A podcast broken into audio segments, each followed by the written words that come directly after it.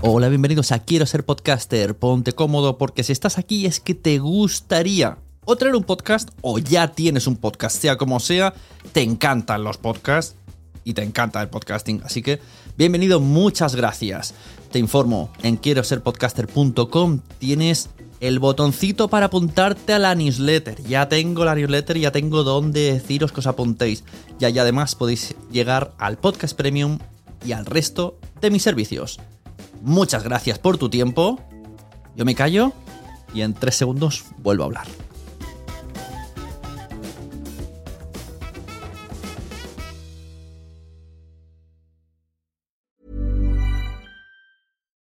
Millions of people have lost weight with personalized plans from Noom, like Evan, who can't stand salads and still lost 50 pounds. Salads, generally, for most people, are the easy button, right? For me, that wasn't an option. I never really was a salad guy. That's just not who I am. But Noom worked for me. Get your personalized plan today at Noom.com. Real Noom user compensated to provide their story. In four weeks, the typical Noom user can expect to lose one to two pounds per week. Individual results may vary. There's never been a faster or easier way to start your weight loss journey than with PlushCare.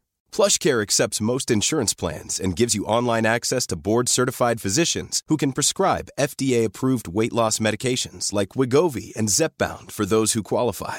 Take charge of your health and speak with a board-certified physician about a weight loss plan that's right for you. Get started today at plushcare.com slash weight loss. That's plushcare.com slash weight loss. plushcare.com slash weight loss. Want flexibility? Take yoga. Want flexibility with your health insurance? Check out United Healthcare Insurance Plans. Underwritten by Golden Rule Insurance Company, they offer flexible, budget friendly medical, dental, and vision coverage that may be right for you. More at uh1.com.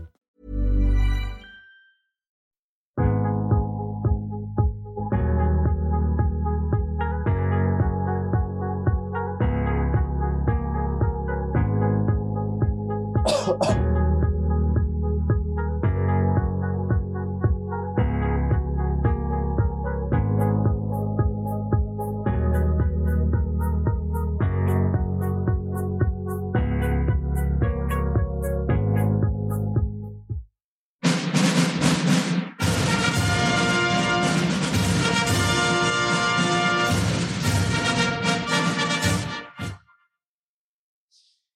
¡Chachán! Aquí estamos todos de golpe. bueno, he lanzado este directo, mm, si no me equivoco, a mi canal de YouTube, a mi canal de Twitter, a mi canal de Twitch, por meteros presión. Sí, sí. Exacto. Así que muchas gracias, Alejandro, Lola, Mer. Poca cosa. Exacto. Aquí. Gracias a ti. Eh, vamos a poner un poco en, en contexto. Eh, he querido hacer este debatillo que ya os, ya os dije a vosotros por email que no tengo así nada preparado, simplemente quiero escucharos y hablar y aprender entre todos, porque últimamente en el, en el mundo del podcast se está poniendo muy de moda el rollo storytell. Y claro, ah, se puede hacer bien o se puede no hacer bien. Y como sé que a vosotros os gustan mucho las historias y contar historias y además pues, tenéis trabajos relacionados, digo, pues oye, hacemos aquí un debatillo y que alguien que, que tenga esa idea pero no sepa muy bien por dónde tirar, pues a ver si les damos ideas. Entonces os vais a ir presentando un poco vosotros y vuestro podcast y a partir de ahí vamos eh, tocando los temas de cada uno de vuestros podcasts y a ver qué conversaciones surgen de aquí. ¿Vale? Voy a empezar por Lola. Lola, buen día. Buenos, di- Hola. buenos días. No sé si te han hecho mucho esa broma. Seguro. bueno. Bueno, Lola se puso en contacto conmigo hace unas semanas eh, porque necesitaba desahogo en la edición.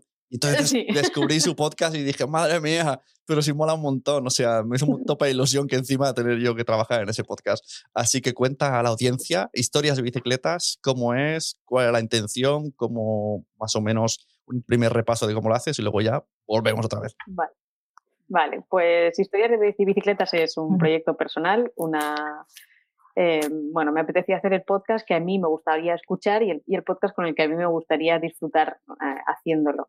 Entonces, como soy una amante de las bicicletas en todas sus versiones, de viaje, deportivas como medio de transporte, me es- bueno, se me ocurrió que detrás de las bicicletas había muchas historias que, que eran curiosas, que son interesantes y que podría dar para un podcast de estos que te apetece escuchar pues tranquilamente, desahogándote bueno, un ratito en casa o paseando o simplemente pues desconectar un rato con alguna historia. Em, empecé a hacerlo pues hace eh, creo que empecé a pensarlo en septiembre. Dije, bueno, ahora vamos a empezar ya a, ponerlo sobre la mesa. Y empecé a escribir las primeras historias, los primeros guiones y empecé a montarlos. Los tres primeros episodios empecé un poco a la vez para sacarlos un poco de golpe.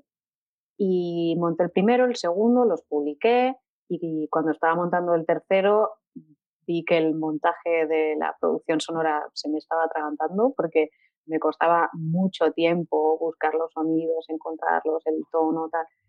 Y, como quería mantener el ritmo un poco semanal y que fuera una cosa, pues no, que no se me alargara demasiado eh, y que quedara bien, dije, bueno, voy a buscar ayuda en esta parte que, que, es donde, donde necesito un poco de apoyo. Y ahí contacté con Sune y a partir del episodio 3 ya la producción es con él y se nota, ¿eh? aunque él diga que, que, que los dos primeros ya se, se, oían bien, pero yo a la gente le digo, pero, pero escucha el tercero y verás, verás cómo ahí se nota más. Lo escuché y dije, lo que puedas solucionarte es no hacerlo tú, pero va a ser parecido el, resultado porque ya está muy bien.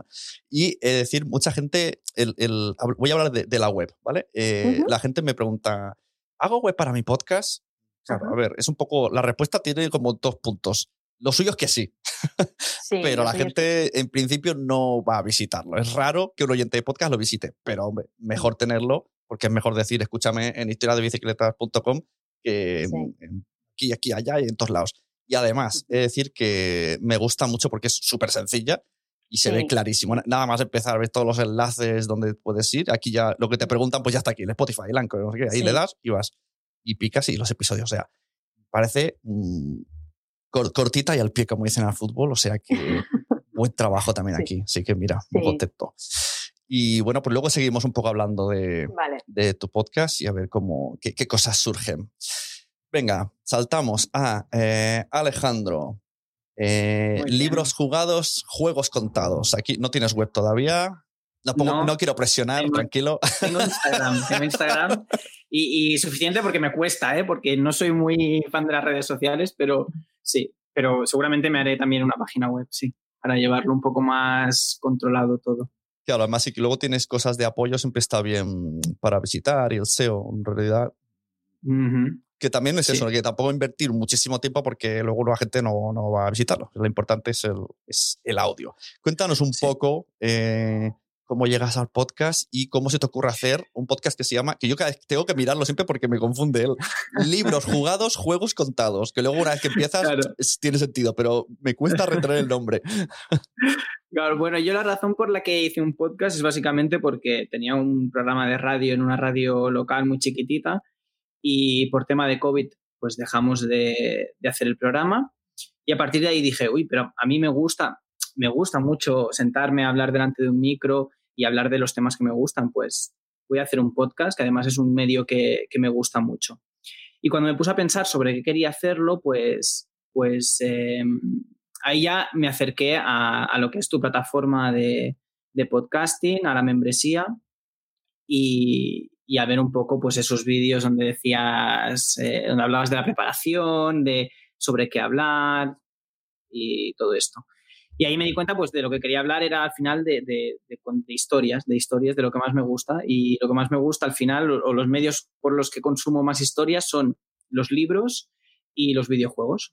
Es que me mola el concepto, el concepto de que al final son historias, solo que unas se pasan páginas y otras eh, las vives me acuerdo cuando, cuando me enviaste el email en plan, Ay, no sé qué te parece la idea de, de, hacer comparativas de las historias de juegos con comparativas de historias de libros. Parece una ideaza. Va a ser súper original para, para reflexionar, porque al final no la gente dice, ¡ay, las maquinitas, los videojuegos! Pues mira, hasta, hasta el Mario Bros. tiene su historia. Exacto. Aquella, aquel, aquel, mail fue una cosa ya, digamos, la última, el último empujón que necesitaba para, para empezar el podcast. Y, lo que, y es lo que digo en el primer capítulo, que, que que una de las razones por las que lo empecé es básicamente por eso, porque mucha gente cuando escucha que hablas de que, juegas a videojuegos, ya te ponen la mala cara de, uy, pero ¿por qué? Y, no lo entiendo, porque yo al final lo que busco en un videojuego es lo mismo que busco en una novela, que es una historia que me emocione y que me atrape. qué bonito, qué romántico. bueno, señorita Mayer, te dejo aquí para el final eh, porque, porque más confi, simplemente. Sabía que no, te enfadarías. Cuéntanos, aunque yo conozco ya, te sigo de cerca y te piropeo por, todos los, por todas las redes sociales que has tu podcast, confieso. me, tienes, me tienes siempre sonrojada porque es que estás constantemente haciéndome publi y yo, y yo que te lo agradezco, de verdad. ¿eh? Em, pues mira, yo soy una enamorada de esto de las historias desde, desde muy pequeñita. O sea, yo, a mí me gustaba leer desde antes de saber leer. Me empeñé en aprender a leer por mi cuenta porque era desesperante esperar a que los adultos me leyeran, básicamente.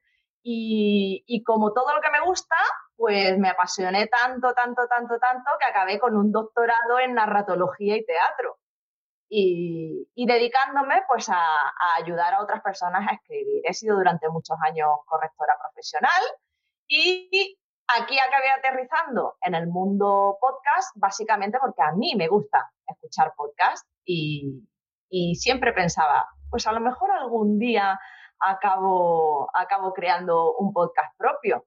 Y el empujón que a mí me faltaba, pues llegó cuando abriste tu plataforma, Quiero ser podcaster, que me uní de, cabeza y se empezó a gestar este podcast, pues yo creo que hacia finales de mayo aproximadamente y lancé eh, el pasado mes de agosto y ya llevamos unos cuantos episodios, así que la pues verdad es que estoy muy contenta con y, este Y el, diseño visual me llama mucho la atención. ¿Esto lo tenías ya pensado? ¿Fue después del podcast? Porque está guay, todos los carátulas y todo quedan, no sé, esto, salió de ti y también mola muchísimo. Sí, a mí la verdad es que me gusta mucho el tema diseño y, es algo que me relaja muchísimo. Y bueno, primero salió la carátula general y luego pensé, yo quiero personalizar las carátulas de todos los episodios y se me ocurrió la idea de buscar pues eso, una fotografía, porque además son historias ya con la mayoría con ciertos años de... Ahí se corta un poquito. Ah, entonces las fotografías antiguas con ese fondo azul tiene que se te, se, te pierde un pues poco la conexión. Me repite un poquito esto. Ay, no me digas. Sí, que te decía que, que, me, me, me, gusta diseñar y diseñaba pues yo misma todas estas, todas estas portadas buscando pues eso, alguna fotografía significativa que, bueno, que fuera un poco el resumen de la historia que cuento en cada uno de los episodios. Esto también para quien... También hay debates en los foros de podcast en plan, ¿hacemos la carátula personalizada o siempre la misma? hay mucha gente que sostiene siempre la misma. Pero yo creo que no, que es mejor. Hoy día, yo creo que ya por, por masificación ¿no? de programas tenemos que usar otras cosas para que nos escuchen y me diréis que no llama la atención las carátulas estas. Además, está el logo del podcast que siempre está ahí, entonces siempre sabes. Abajo te sale la banda donde puedes escucharlo por si no sabes bien dónde y queda claro en un vistazo, puedes elegir el tema de lo que quieres. O sea que hmm. es una recomendación muy guay, muy buena idea. Porque mucha gente tiene estos debates. Es que las imágenes también cuentan historias. Sí, sí, sí. Madre mía. Venga, primer tema abierto. Debatan. ya os he dicho que no, no tengo ningún tipo de guion ni objetivo más que, que ver qué es lo que decís y tirar de un hilo y tirar de otro y a ver qué conversación tenéis entre vosotros tres y yo aquí apuntando. Yo creo que en el fondo yo quiero hacer algún día un storytell, pero no me atrevo. Y esto es un poco algo inconsciente que estoy haciendo. estoy, dando una asesoría gratis con vosotros aquí. Así que cuenta, venga, me gusta ese tema. Las historias también cuentan. Es que, ojo, que en un debate de podcast empecemos a hablar de eh, imágenes. Las imágenes también cuentan. De imágenes. imágenes. Sí. No, pero es curioso porque, porque las imágenes, aunque, aunque no son un formato auditivo, sí que suscitan una conversación, aunque sea una conversación interior o, con otras personas. O sea, yo, yo es un juego que hago con mucho, tengo una hija de seis años y, es algo que hago mucho con ella, de enseñarle una fotografía, un cuadro antiguo, una imagen y decirle, ¿tú qué crees que hay aquí? Y de ahí se sacan muchas historias. Madre mía. No sé qué opinas sí, sí. sí, de hecho, ahora, ahora estaba pensando en un, en un juego muy famoso que no sé si conoceréis, que se llama Story Cube, creo que se llama, que son unos dados con unas imágenes. Juego de, el juego de, es- juego de tablero, ¿te refieres? Pues, Sí, juego de tablero, exacto. Claro, es que como eres el, nicho, dados. nicho videojuegos, ya hemos pensado que sacabas. No, no, no, me refiero a juego Sí. de, de mesa. Tú ti- tiras los, los dados y con las imágenes que te aparecen, pues ya tienes que crear la historia a partir Sí. de eso. Eso está muy guay, yo lo tengo. Te sale, ¿no? Un dado es una Sí. acción, otro dado es el número de personas, algo así, y otro es un sitio, y de ahí sacas la historia. Yo no, Ujú. no sé No, muy bien. rascar, ¿no? Y coger ideas. Exacto, Sí. entonces los niños pues tienen, yo qué sé, ciudad, Ujú. Batman y cuchillo, y de ahí tienen que sacar algo. Esto mi amigo, ahí está en el chat, voy a poner aquí el mensaje, como Bader es muy fan. De hecho, tenemos un podcast que se llama Somos lo Peor, que insistió en que teníamos que tener la sección Story Cubes. Spoiler, Ah. en una podcast no funciona. el tiempo de tirar el dado, mirar, pensar, era, se hacía bastante largo. Pero bueno, él lo intentó porque es muy fan del juego. ¿Y qué más? Además, Luego hay, hay otro juego también en esta línea que es el Dixit. El Sí, Dixit es- se basa fundamentalmente en esto. Imágenes, además que son maravillosas, y de ahí pueden ser Ujú. también unas historias. Exacto, sin ningún tipo de texto, solamente con las imágenes vas generando la historia.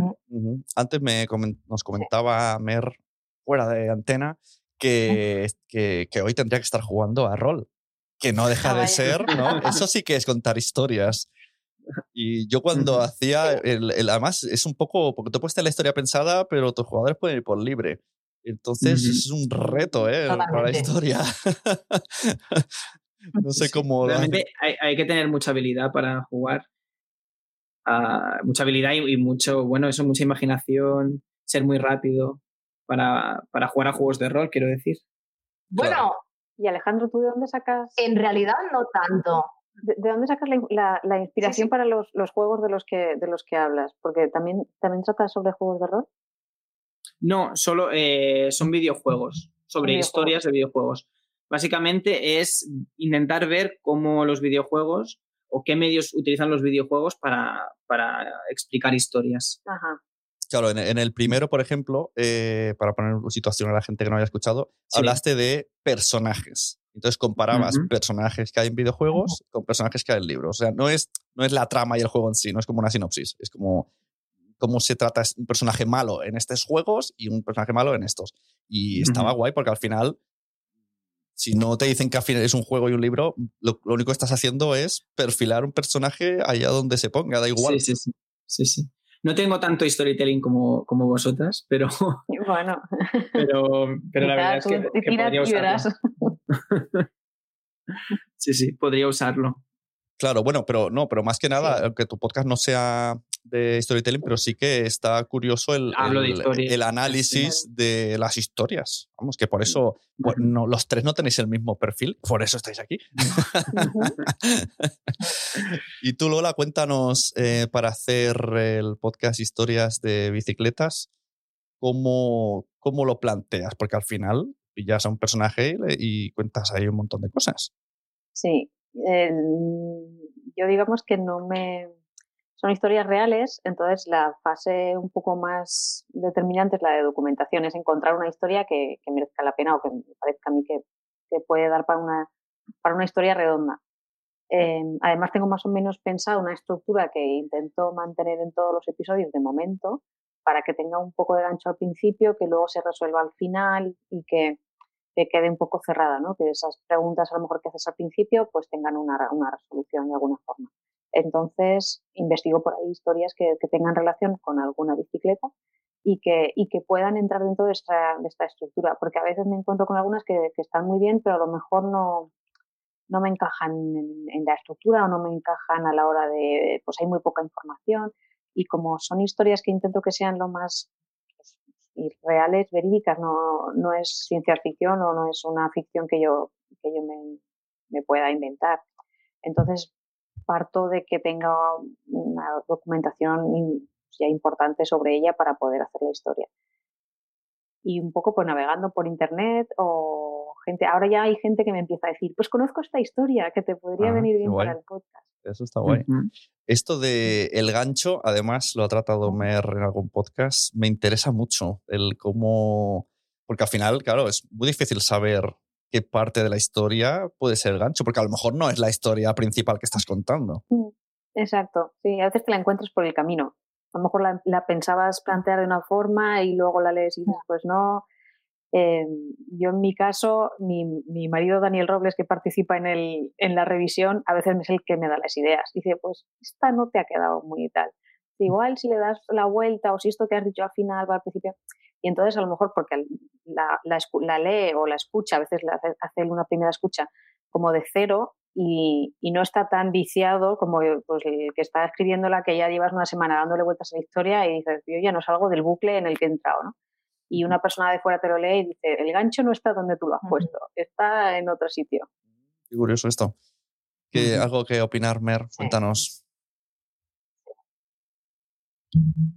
Pues nada, que, que, que, tienes razón. A mí, de hecho, me ha pasado en una ocasión, en uno de los episodios, que conforme estaba grabando, de repente me di cuenta de que no funcionaba. Y dije, no, el gancho tiene que ser otro. Entonces, el contenido es el mismo, no tengo que rehacer realmente el guion, pero sí que voy a volverlo a grabar porque quiero plantear de otra manera esta historia para ponerla al principio, porque de repente te das cuenta de que es la, es la adecuada y, y no siempre es la primera vez. Esto en... Yo sí que te diría... Sí. Digo, un, un, inciso, aprovechando que como escucho vuestro podcast y veo los audiogramas que hacéis, eh, la historia del gancho siempre funciona para los audiogramas. O sea, hay que, recomendación para que haga podcast, el gancho que dure un minuto o menos y esto es reutilizable para todas las redes. Sí, Continúe. Sí, pues mira, en, en, esa línea iba lo que, lo que iba a comentar, que normalmente en narratología sí que suele, sí se suele decir que el gancho de una historia tiene que ocupar aproximadamente el 10% del total. Y esto se aplica pues a, la, a las novelas, a los relatos, pero luego me he dado cuenta de que en formato podcast no sé si realmente sería adecuado esto del 10%, porque hay otra, otra circunstancia, y es que yo creo que la mayoría de los oyentes no son tan pacientes en el caso de que tengas un podcast largo como para estar escuchando 5 o 10 minutos de gancho antes de llegar al momento de, de quiero sí. seguir escuchando. Entonces yo creo que, que el gancho en un podcast tenga la duración que tenga, debería durar idealmente mm, menos de dos minutos y si es menos de uno, mejor. Sí, estoy de acuerdo. Uh -huh. he, he, hecho algún borrador del, de algún episodio que, que, luego Dani ha dicho, ojo, es que la introducción es demasiado larga, ¿no? El, el, el gancho sí. te has enrollado. Sí. Entonces, es más importante a veces lo que no dices sí. que, uh -huh. que, lo que dices. Y sí. empezar a cortar, porque claro, tú tienes toda la información y dices, es que todo es muy interesante. Yo lo quiero meter todo ahí. Claro, claro. O sea, que a veces es, es, es peor, ¿no? Claro, pero es, es, complicado porque a veces no sabes si eludiendo una información, dejándola fuera, eh, se va a entender bien el mensaje o no. Y a veces sí que se entiende, pero no, no acabamos de ser conscientes pero siempre tienes la oportunidad de retomar ese ah, gancho. Sí, claro. Es decir, sí. el hecho de que tú lo acortes no significa que esa información no la vayas a dar, la puedes dar más adelante, claro. porque al principio lo único que estás haciendo es eso, mostrar un, un, un trocito de lo que tú eres capaz de hacer. Claro, claro, sí. se puede. Esto me acuerdo, ahora me ha recordado con esto que has dicho, eh, con el podcast de Nuria Pérez de Gabinete de Curiosidades. La primera temporada, Además, hizo una cosa que yo no sé si la gente se dio cuenta. A mí me lo dijo ella y dije, un día, o sea, yo que he editado el podcast y no me había enterado de esto. Terminó y me dijo, ¿has visto la sorpresa del último episodio? Y yo, ¿qué sorpresa? Y me dijo que es circular, que vuelva al primero y hace la referencia y, y, tenías que encontrar objetos en todos los podcasts. Y yo, ah. ¿cómo? Que habían objetos escondidos en los episodios. Eso ya es muy pro, ¿eh? claro, era como, ¿qué, qué has hecho sí, sí. qué? Y, y, entonces una persona lo adivinó y a esa persona no sé si le, le envió unos regalos y no sé qué. Ah. Pero hay que ver que... que la, chulo. Sí, sí, o sea que se pueden hacer muchísimas sí, maravillas. Es verdad que son cosas muy, muy, sutiles, que ya eso es de lectores muy fieles que se puedan dar cuenta. claro, esto Yo me lo... Alguna, algún personaje lo he mencionado en otro, uh -huh. que luego, entonces, bueno, pues puede ser que, que lo, que lo pilles, ah, pues mira, este tal. O, o, hay alguna referencia, pero es muy, muy pequeñita. Porque yo quería que fueran como muy separados, que los puedas escuchar en desorden, entonces, cuando claro. el que encuentres, ¿no? Uh -huh. pero, pero esos detalles son muy bonitos también, claro. lo de. Ella me. Bueno, pues que conecten de alguna forma. Me explicó sí. la referencia que le gustaba mucho la serie Mad Men. Y por lo Ajá. visto, solo he visto Ajá. dos o tres episodios, por lo visto esto sucede. Eh, ya, yo, yo la abandoné en algún momento. Claro, pues se ve que, que, el final engancha con el principio, hay unos objetos que se repiten y, no, me da muy fan de todas estas cosas fetiches. que hubo una, una, historia que me moló mucho que hablaba de eh, cómo mm, crear fenómeno fan de un objeto a través de contar historias. O sea, que se ve que había unas personas que decidieron, tenían cosas que iban a tirar, no sé, no, saben los datos, eran conocidos y no lo voy a explicar muy mal, os lo escucháis. y entonces dijeron, vamos a hacer que la gente valore estas cosas que íbamos a tirar. empezaron a meterlas en sus historias y se revalorizaron oh. a través de las historias. O sea que las historias pueden contar cosas que al final es como, yo que hago el podcast este de cosas de juguetes, no deja de ser un muñeco de plástico para unos y para otros un tesoro. Para otros es el lápiz no sé qué un tesoro y para otros el tesoro es mm, lo de coser, el dedal. Sí, sí. o sea. Bueno, ¿y qué más? ¿Qué, más queréis? Ah, mira, el, eh, lo del gancho ya lo hemos tratado. Hubo una historia que Homer que ahí dije, mira qué gancho más bueno. El de la, la enfermera, ¿no? Que curó a una niña por leer Agatha Christie. Claro, es que era como, me peta, la, me peta la cabeza. o sea, que quiero escuchar esto. Te confieso que iba a hacer un, un, único episodio sobre Agatha Christie. Lo que pasa es que me tenía tantas ganas de contar tantas historias que salieron dos. Y todo empezó por esa anécdota. Sabía que esa anécdota la quería contar. La niña envenenada por Talio. A veces, es, a veces una anécdota es la que te da la historia. Sí. Claro, qué curioso, ¿no? Porque al final no dejaba de ser eso, que, lo había leído en un... Spoileamos, no spoileamos, no spoileamos. No, se lo, escucharemos, lo escucharemos. yo me voy a fin de semana escuchándolos todos. Exacto, sí, sí. bueno, entonces, Alejandro, ¿qué, qué ves tú eh, con, los temas que tratas en tu podcast? Cuéntanos, ¿de qué has hablado? ¿De malos, buenos? Bueno, yo también lo que veo mucho es que, la forma de contar historias cambia, aunque las historias en realidad son esencialmente prácticamente lo mismo, la forma de contarlas y las herramientas que usamos son muy diferentes. Y al final es importante también controlar ese medio. No es lo mismo contar una historia en una novela que en una obra de teatro o en un poema o, por ejemplo, o en un videojuego o en un podcast tampoco. Y todos son medios que realmente son muy válidos. Por ejemplo, yo creo que, las historias en podcast eh, son brutales. Yo solía escuchar un podcast de Podium Podcast que se llamaba eh, Negra y Criminal, que es sobre historias de crímenes y, me quedaba enganchado y, estaba a lo mejor en la cama a oscuras y, con mucho miedo realmente, porque lo hacen muy bien. Entonces, es eso, básicamente es controlar el medio, controlar las herramientas e intentar transmitir. ¿Vosotros cuando escribís ¿Mm? lo hacéis pensando en, os, vais leyendo cómo lo estaríais locutando?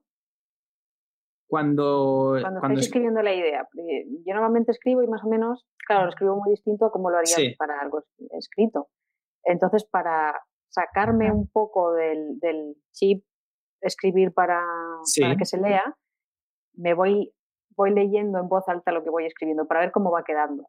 Sí, como a ratos, ¿no? Yo escribo un poco y luego, y luego lo leo, ese trozo. Y si tengo que cambiar alguna cosa, pues la cambio. Esto que dice Lola me parece interesante en comparativa a ¿no? alguien que escribía para otro medio, papel, para hacer, todo el mundo, a podcast, claro, no es lo mismo.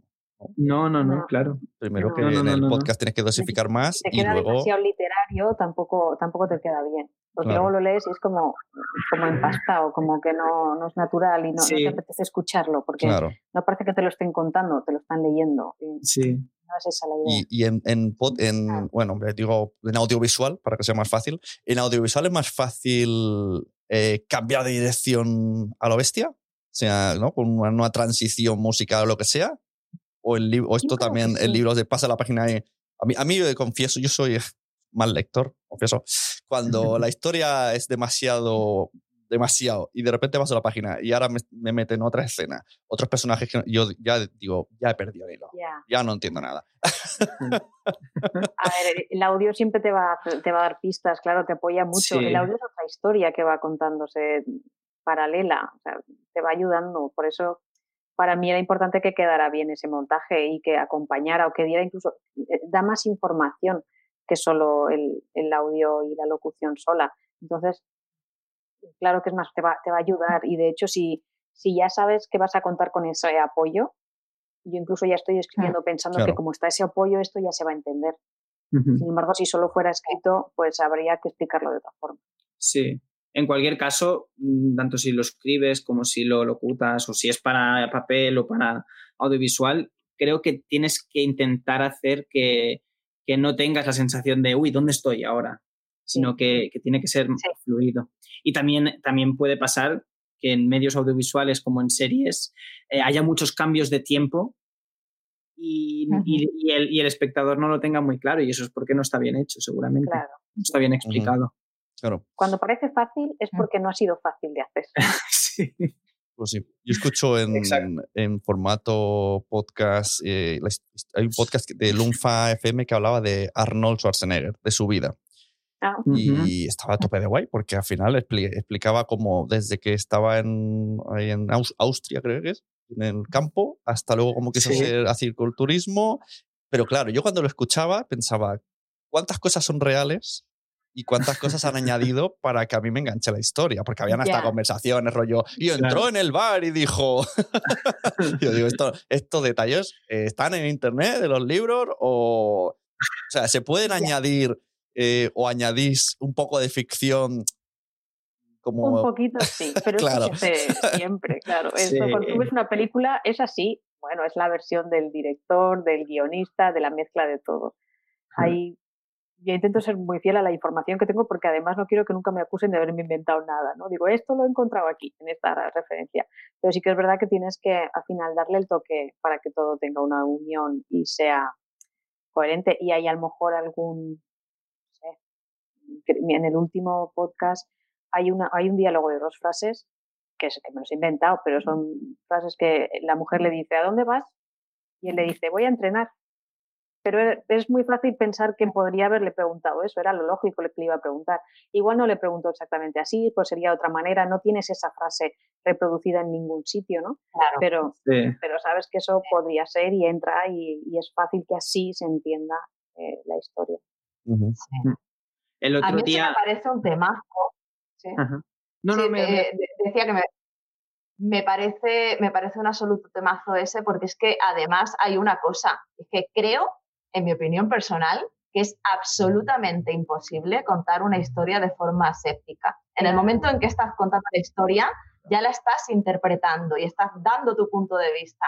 Por mucho que tú intentes limitarte exclusivamente a los datos. Es más, quien la escucha también la está interpretando a su manera y la está volviendo a, a vivir. Y de hecho, toda la historia de nuestra cultura no es más que la historia de la interpretación que yo hago, de la interpretación que, alguien hizo antes que yo. Entonces, Exacto. mm, a mí eso es lo que Que- me parece mágico de que- las sí, historias. Que esto sí. que dices de la historia contada, ahora yo no sé de dónde lo he escuchado, en muchos sitios, seguro. Pero que la Mm. historia que conocemos siempre ha sido contada por hombres.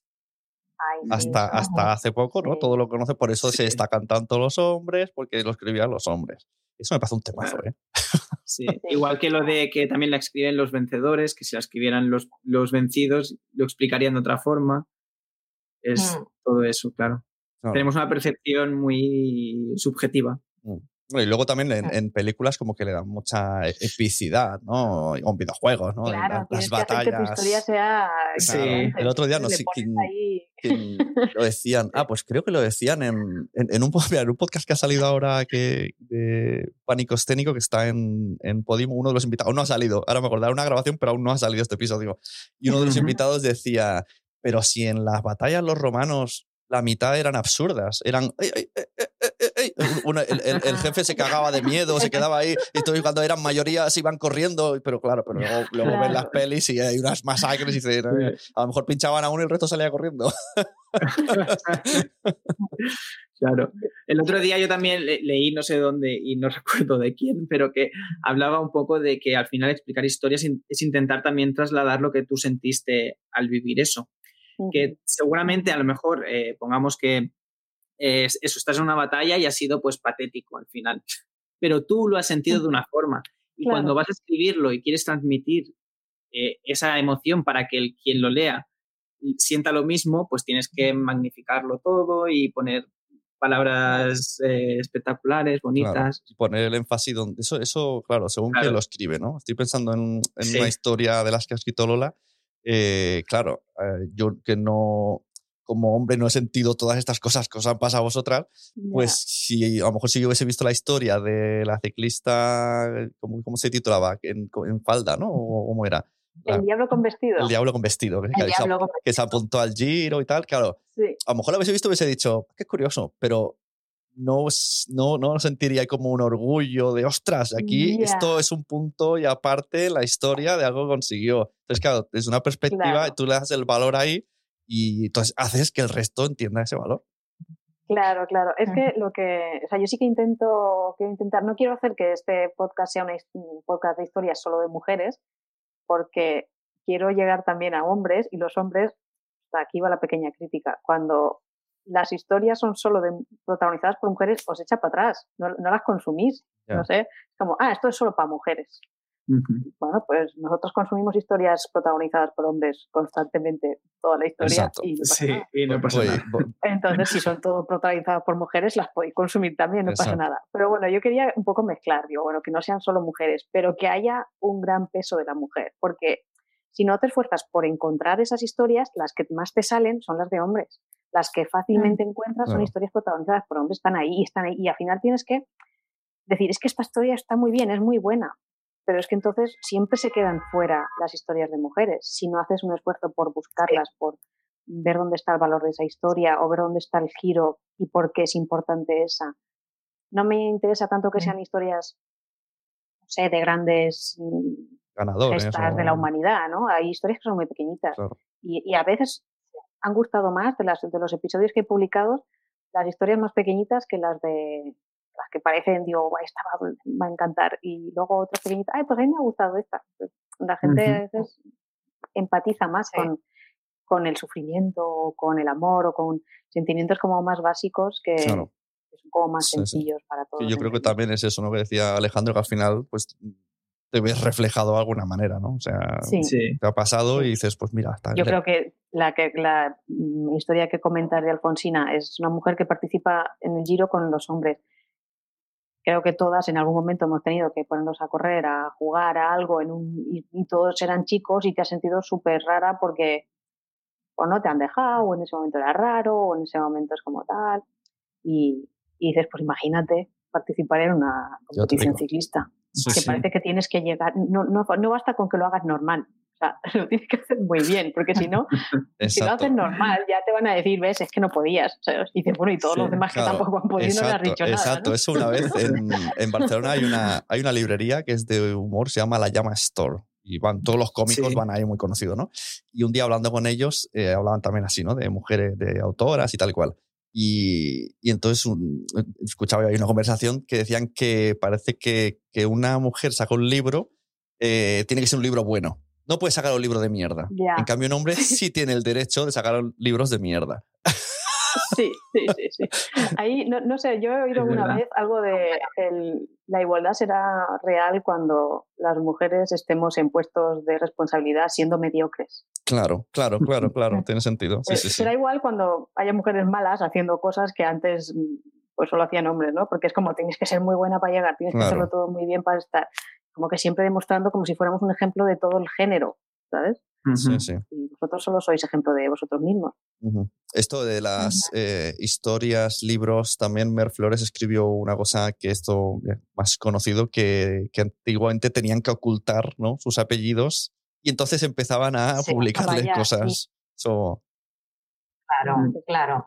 Y fíjate, de hecho, eh, uno de los episodios por los que más mensajes he recibido eh, por el que más se han sorprendido es el que dedico a Engeduana, que es la primera escritora de la historia, pero no la primera escritora de sexo femenino. sino el primer ser humano que escribió o que tengamos constancia de que escribió en el mundo era una mujer y no se habla de ella. Entonces todo el mundo me, decía que estaba sorprendidísimo porque pues pensaban a lo mejor que era Homero o que era algún poeta persa o, eh, iban, iban variando y a nadie se le ocurría la posibilidad de que pudiera ser una mujer porque efectivamente, como decía antes vemos los libros de historia de la literatura o los típicos libros de texto de los niños en el cole y salen solo señores exclusivamente. Entonces, es muy curioso cómo se ha invisibilizado a la mujer a lo largo de la historia y sí que me parece igual que a Lola, que no voy a censurar las historias masculinas, ni mucho menos, porque también hay historias muy interesantes, pero me parece que es una responsabilidad el visibilizar todas esas historias que hasta ahora no han tenido el protagonismo que merecían. Pues sí, está muy interesante. Sí, sí, totalmente. Mm. Eh, conozco una chica, la, la, a lo mejor es un poquito de RGPD, pero bueno, es por, por el bien social. la hermana de Mónica de la Fuente hizo una tesis o un trabajo final de máster, alguna historia de estas así muy gansa, y el tema era muy guay. Tengo, yo creo que si es un, estas cosas luego se pueden leer, ¿verdad? Si es un, trabajo de final de máster, está colgado sí, están, son públicos. Sí, pues yo creo que sí, porque me suena. Eh, hablaba de cómo en los videojuegos se utiliza, bueno, y en las películas, pero eran dos cosas, eh, música clásica para las escenas súper violentas. Esto lo estamos viendo cada vez más y es, verdad, ¿no? Ves una serie de pues, superhéroes de Netflix, están ahí reventando estómagos ahí y, y, te pone a cámara lenta con una música de piano, ¿no? Que es como... como para que no sea tan agresivo, ¿no? Es muy raro, porque a lo mejor... disfrutes. Claro, ¿no? Pero ¿qué, qué, qué significado tiene en la historia esto? ¿Qué mensaje quiere mandar, no? Sí, porque lo, lo lógico se mm. parece que el cuerpo te pide heavy metal. Pero eso también es una forma de contar, ¿no? Esto, eh, ¿qué, significado tiene? Vosotros que sois expertos de historias, este, esta contradicción sonora, visual. pues no lo sé, pero puede, puede ser que sea embellecer la violencia. Quizás. Yo creo que sí. Embellecer la, la, intención es, sí, sí, es, es un poco extraño. al final es como esa sensación Sí. Sí, digo que muchos, mucho, a muchos nos pasa que, comemos comida de todo tipo en el fondo porque no tenemos que cazar, porque si tuviéramos que asesinar a un bicho y comérnoslo, a lo mejor no tendríamos el estómago para hacerlo. Y yo creo que es un poco así, o sea, la violencia eh, narratológicamente a lo mejor funciona porque es emocionante el momento de la batalla, pero cuando ha surgido esta cultura audiovisual, oye, ver y escuchar cómo muere la gente no es agradable. Entonces vamos a dulcificarlo con la música. Claro, claro, claro, que no te recuerden cosas que has vivido, claro, tiene sentido. Además, también existe el debate de, ¿está bien la, violencia o no? Por ejemplo, creo que, a Tarantino, de hecho, mm. le hicieron una entrevista donde estaba muy incómodo sobre si él creía que, su, que la violencia en sus películas eh, tenía consecuencia, como consecuencia, como consecuencia más violencia en la realidad. Ah. Y es un tema que obviamente a él no le gusta porque se siente, supongo que no se quiere sentir culpable de la violencia porque él haga una película. Pues también esta cultura de, mm, de, ver mal, la, de criminalizar la violencia, pues en, las historias, pues lleva a esto, a intentar pues embellecerla o, hacerla menos dura. Suena, es culpa tuya, es culpa tuya que haya estas cosas. el, otro día me fijé en una cosa muy curiosa. Eh, cada vez ya es como. siempre lo veo. Cuando ves una serie, arriba te pone como un subtítulo la calificación de lo que estás viendo. Y el, creo que el 99%, por no decir el 100, porque a lo mejor el 1% es Peppa Pig. O sea, todo lo que veo siempre empieza y arriba pone violencia, sexo, eh, idioma adulto, aunque sea una serie cómica que he elegido. Y yo no sé si soy yo que ya voy a esas o todo cada vez es más así. si tienes hijos, estás más pendiente de fijarte en esas cosas. Pero las que yo elijo para mí. Esto lo puedo poner ahora. porque yo creo que seguramente veo lo mismo, pero no me fijo en si pues tiene una calificación u otra. Porque digo, bueno, yo lo pongo. Pero incluso series que, que, yo ya he visto, incluso he visto con ellos. hay una de un supermercado, típico coral de humor, y, y, y, me dice mi hijo, mira, pone violencia, sexo. Y digo, hostia, pues Yo lo tenía como comedia esto. Pero entonces. Claro, porque nosotros ya no, se nos ha. Creo que nos hemos insensibilizado. Sí. Entonces, es lo que te digo, si no veo la, la, la marca, en realidad digo, bueno, una serie normal. ¿no? Como, es que en casi todas las historias ya que consumimos hay algo de eso. Sí, sí, sí, hay un mínimo siempre. También por eso, porque, porque al final vende. Y como Sí. vende, pues eh, Claro. está. Entonces las Está presente. historias, las Ajá. historias se han ido modificando, o sea, un, un, eh, por tratar el tema podcast, pero por, tratarlo porque, porque, porque tengo en contrato de decir la palabra podcast de vez en cuando. un podcast de hoy contado en storytelling será igual que dentro de 10 años o Yo creo que seguro que no. se No, aplicarán no, no, no, no, no, diferentes no. eh, ¿no? Dentro de Las- 10 años oiremos los nuestros y diremos, ¡ala! claro, era en plan ¡Qué aburrido, qué lento! Era un cuento, ¿no? Era, todo súper rápido. Sí. Pero es que sí, los sí. libros tampoco son iguales. O sea, fíjate, los libros que se escribían en el 19 y los que se escriben ahora no tienen absolutamente nada que ver. Es verdad que, que podemos seguir disfrutando libros antiguos que, que son buenos, pues sí, pero no son para todo el mundo. Y de hecho se estudian, se estudian tendencias y se, se sabe pues, que los, por ejemplo, los que tienen menos de 30 años no toleran cierto tipo de narraciones que, que sí que disfrutan los, los que son mayores de 30 en estos momentos. En, en audiovisual se not- eso se nota mucho. El, Sí. Cómo ha cambiado el consumo. Em, le pones ahora a un chaval joven, sí, menos de, 20, menos de 25, vamos a poner, em, un videoclip de los 90 y le parece aburrido y lento, aunque sea el que en ese momento era el, el top, El el, top, el más sí. innovador. Y ahí dice, "Ah, qué aburrido, me estoy aburriendo. Dos segundos, me Sí, ya, esto, mira, ahora Entonces, que, Claro, pues, pues imagina, sí, con un podcast o con un libro de hace siglos, por ejemplo, cómo se Sí. trataba el sexo antes, que era alguna cosa Claro. pues como más sutil, Claro. más bella, más romántica, y ahora pues en los libros también se habla del sexo de una forma Hombre. mucho más explícita. Ahí te Hablabais antes del lenguaje violento y yo me estaba acordando Mer, te perdemos. sí, estás cada vez más robot, ahora ya es... y- de las películas, que Ahora, ahora. antiguamente en las películas se decía recorte. Ahora sí que decía que, que- que ahora mismo el lenguaje malsonante y, y- y agresivo y violento es habitual y, y- y en pequeñas dosis estamos habituados, pero en el cine no tan antiguo, eh, pues las expresiones eran mecachis, recorcholis, caracoles, etcétera. Claro. Sí. Aunque en ese sentido yo creo que en los podcasts ahora no, no se escucha tampoco mucho, mucha palabra malsonante, ¿no? Eso iba a preguntar, ¿vosotros ponéis? O yo, yo creo que no he puesto, pero no sé. Yo no, yo creo que no, pero no, ya, no sé. Yo creo que... en- Tú sí. Sí, Mer. cuando- sí, pues no, no he apreciado. sí. No he apreciado. Cuando hay- en las que son de, histo- de contar historias, no noto eso. Lo noto en Mm. podcast de humor con colegas, que entonces hay que decir muchas burradas, en plan, como esto de... Claro. Que llame la atención, ¿no? Sí. Que- que- Pero que- contando historias no, no noto esto. Y, y- y si hablamos de, de épocas antes que estaban las radionovelas, que claro, también sonaban, incluso la música, ¿no? Era como muy... Amarroza.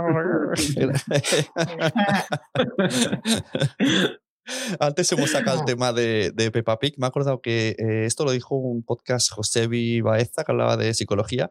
Y es verdad, no había caído que los dibujos de los niños duran súper poco para que se enganchen y se enganchen y se enganchen. O sea, los capítulos de Peppa duran ocho minutos y otro, y otro, y otro, y otro, otro. Al final se pueden estar dos horas, pero cada dos por tres le cambian el ritmo. Esto lo hacéis en el podcast, cambios de ritmo, momentos musicales, eh, una nueva píldora que llame la atención para que no den al stop. Contadme vuestros secretos. Yo intento cambiar. mm, o sea, no, no estoy muy pendiente de eso. O sea, no, no estoy muy pendiente de cambiar el ritmo. Tampoco es un podcast muy largo, porque son. Intento que sean 20 minutos, co- como máximo 25, y no quiero pasarme de ahí. Entonces, lo que me da la historia. O sea, yo voy un poco conforme me va pidiendo la historia y que sea enganchada, pero no, no estoy pensando en. Voy a cambiar que ya llevo un rato diciendo lo mismo. Es un poco conforme la historia me va llevando. Y, las, y voy dividiendo la estructura que un poco mental que ya tengo de, de estructurarlas todas muy parecidas, ¿no? Con una introducción, el, gancho, tal, luego al final retomo unas conclusiones y tal. Pero no estoy Mm. pensando en cambiar. Luego sí que creo que esos cambios de ritmo tal se los das tú más uno y cuando metes ahí la música y entonces ahí sí que se nota. Me pareció muy curioso, mira, voy a aprovechar para contarlo. Porque me ha parecido una cosa fascinante, que no había pasado nunca, el, el proceso de crear un proyecto tuyo Exacto, eso. Mira, Ujú. esto, esto me gusta. Tú porque, te lo imaginas claro. cómo es. De hecho, yo lo- el primero y el segundo los hice yo y el tercero yo lo empecé a montar y, y- y es donde me atasqué. Y yo estaba ahí con el tercero y yo me imaginaba unas cosas y unos cambios y una música y unos efectos. Y me pareció increíble escuchar cómo otra persona ha hecho la La, interpretación la- de la esa pri- la historia. primera versión, ¿no? Que te quedaste como, ah, espérate, hay- hay- creo que hay una cosa que tenemos que hablar, porque que esto no he escuchado nadie. Hubo un momento que, que, ¿no? que hacía que Me la, pareció una discoteca. que la ciclista, la ciclista era como que tenía ahí un momento de superación y a tope. Y digo, "Pua, aquí esto música chumba, chumba, le pega que no veas. y se horrorizó la pobre, plan, no, no, que tiene que ser relajante. Digo, pero esto. Corta, corta. Aborta no estreses a la gente. Pero sí, sí que es Pero es muy curioso. sí, el, ¿qué, qué se le ha ocurrido a otra persona en base a lo que tú has creado? eh, qué, qué- qué versión crea, ¿no? Esos efectos que pone o esa música, y tiene ideas o tiene efectos que me pareció, mm, ya digo, creo que nunca me había pasado eso de ver lo que tú has creado o imaginado en, en, en la mente de otra persona, pues da otro resultado que, tú jamás habrías llegado Eso a de ese. ser lo en que otras cosas coincides y dices, mira, esto yo también lo habría hecho así. Y, y otras son- te sorprende y eso me ha parecido súper interesante. Debe ser lo que sienten, lo que sienten los guionistas, ¿no? De esto no era así. Esto no era así. Pero ya no puedo hacer nada, ya lo que debe ser, que tú escribes algo y luego lo que Claro, sale, ¿sabes? claro. Como me ha Sí, pasado por ocho sí. departamentos, ya no puedo hacer nada. no tiene nada que ver. Es que eso pasa ya hasta incluso con obras que ya están eh, abiertas al público que ha leído mucha gente, porque en, no sé si sabéis, en, en Mérida, que hacen un festival de teatro clásico muy famoso cada año, pues eh, representan obras clásicas, pero normalmente les dan un toque, les dan como una reinterpretación más Claro. actual o más moderna y, y funciona, funciona porque a la gente le encanta. Sí, es que nos gusta escuchar las mismas Hmm. historias una y otra vez. Sí, sí, pero, pero también nos gusta eso, que, que alguien le dé un punto distinto. Distintas, es la misma Sí. pero distintas, sí. Exacto. Esto, Sí, Por eso eh, hay ahora Pero- remakes de todo. Pero te iba a 80. decir, luego estamos los que nos enfadamos con los remakes Sí, porque ¿qué han hecho con esta historia? Claro. Pero por favor. Porque era intocable, ¿no? Era Es para ti, verdad. no se toca. sí, también pasa. Es verdad que la Sí. gente se enfada mucho mm, esto, con eso. Eh, hablando de, de lo del gancho y un poco lo que habéis dicho ahora de, de- del cambio de ritmo y tal, eh, yo, a ver si estoy equivocado, Mer, pero yo creo que lo haces a veces en tu podcast cuando llevas un rato explicando, en vez de... Porque esto, Sí. hay- estudios, ¿no? Que por ahí que he escuchado yo de gente de los podcasts que se dedica... Más que de podcast, hay una chica que se llama Emma, Emma Rodero que hace estudios sobre la atención de la gente con el audio. Y esto lo ha dicho varias Mm. veces en charlas. Y como que está demostrado, ¿no? Que a los 10, 12 tenemos ahí un, momento Homer Simpson de... Voy. Entonces, claro, decía, pues hay, hay, hay que hacer algo. Si eres un locutor, pues tienes que cambiar el tono, tienes un, que digas, "Uy, ¿qué ha pasado? Como hacer un música, algo, un algo. Que esto, por cierto, en, en el podcast de Lola Sí. lo usé con el ring ring de la bicicleta. Sí, sí, y, está muy bien. y Mer lo que, lo que veo que hace a lo mejor es eh, en el momento que parece que la, la historia está un poco ya más de bajona, sacas otra vez lo que has explicado en el principio, en el gancho. Plan, Ajá. "A- ahora viene el gancho, espérate, que ahora es cuando viene. No te vayas, que, que te lo Sí, cuento. soy, soy buen oyente, te, te he entendido. Totalmente, te voy a, te voy a poner un 10. Efectivamente, el, el gancho, eh, comentaba antes que no tienes por qué dar toda la información al principio. Se trata de simplemente pues mm, llamar la atención, eh, lanzar la caña eh, para, para que quieran seguir escuchando. Pero si, si de verdad has cortado esa historia mm, inicial y no has dado toda la información, no cometas el error de contar el resto de la historia justo después de la sintonía. Guárdala. Guárdatela para un poquito Sí. más adelante. Claro, porque a lo mejor la gente hace, ah, pues ya, me- pling, Sí, ya está. Sí. Ahora ya, Sí, porque además- pues ya está, todo el pescado vendido. ya puedo ir al bar a contarlo. es que nos da esa sensación de volvemos, volvemos al punto de partida y recupero ese, ese entusiasmo que tenía al principio. Luego hay truquitos que no mm. sé si usáis. Otra cosa que puedes hacer es cerrar. Es cerrar. Sí. el cerrar el gancho, ¿te refieres? Cerrar con, la, con, el gancho. Sí, sí, puedes soltarlo en la mitad o puedes cerrar la historia con el gancho para que dé esa sensación de circularidad. Sí. Y usáis lo de pues intentar enganchar o, hablarle al lector de, al lector o al, escuchante aquí de pues ahora te voy a contar o después te digo lo que como intentando decirle no perder la atención de, ese, de esa persona que está ahí como si estuviera de verdad, ¿no? Yo, me imagino incluso a alguien concreto que me va a escuchar digo, y, digo, pues como te estaba contando antes, cositas así, o o luego te contaré, pero ahora te voy a avanzar otra cosa. Esto en, Exacto. Yo he escuchado, Lola, que, decías, decías en, creo que era el, del ciclista del régimen, que decías, eh, pero como te voy a contar después, las cosas no son como parecen.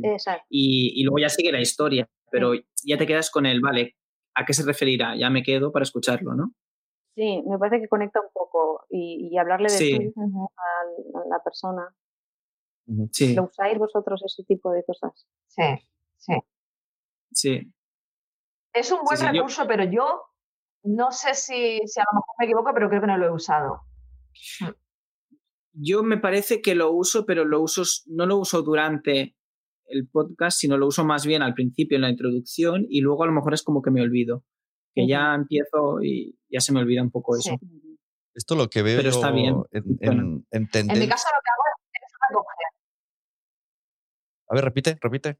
Sí, decía que yo, que, que yo lo que hago que yo lo que hago es recoger, es decir, hacia el final o, más adelante sí que digo, como te contaba antes, tal, y ahora te voy a contar. Enlazar con lo anterior. Te, imagino ya en plan como que, venga, a vamos a recoger todo lo que tiramos el pasillo y a, tocar.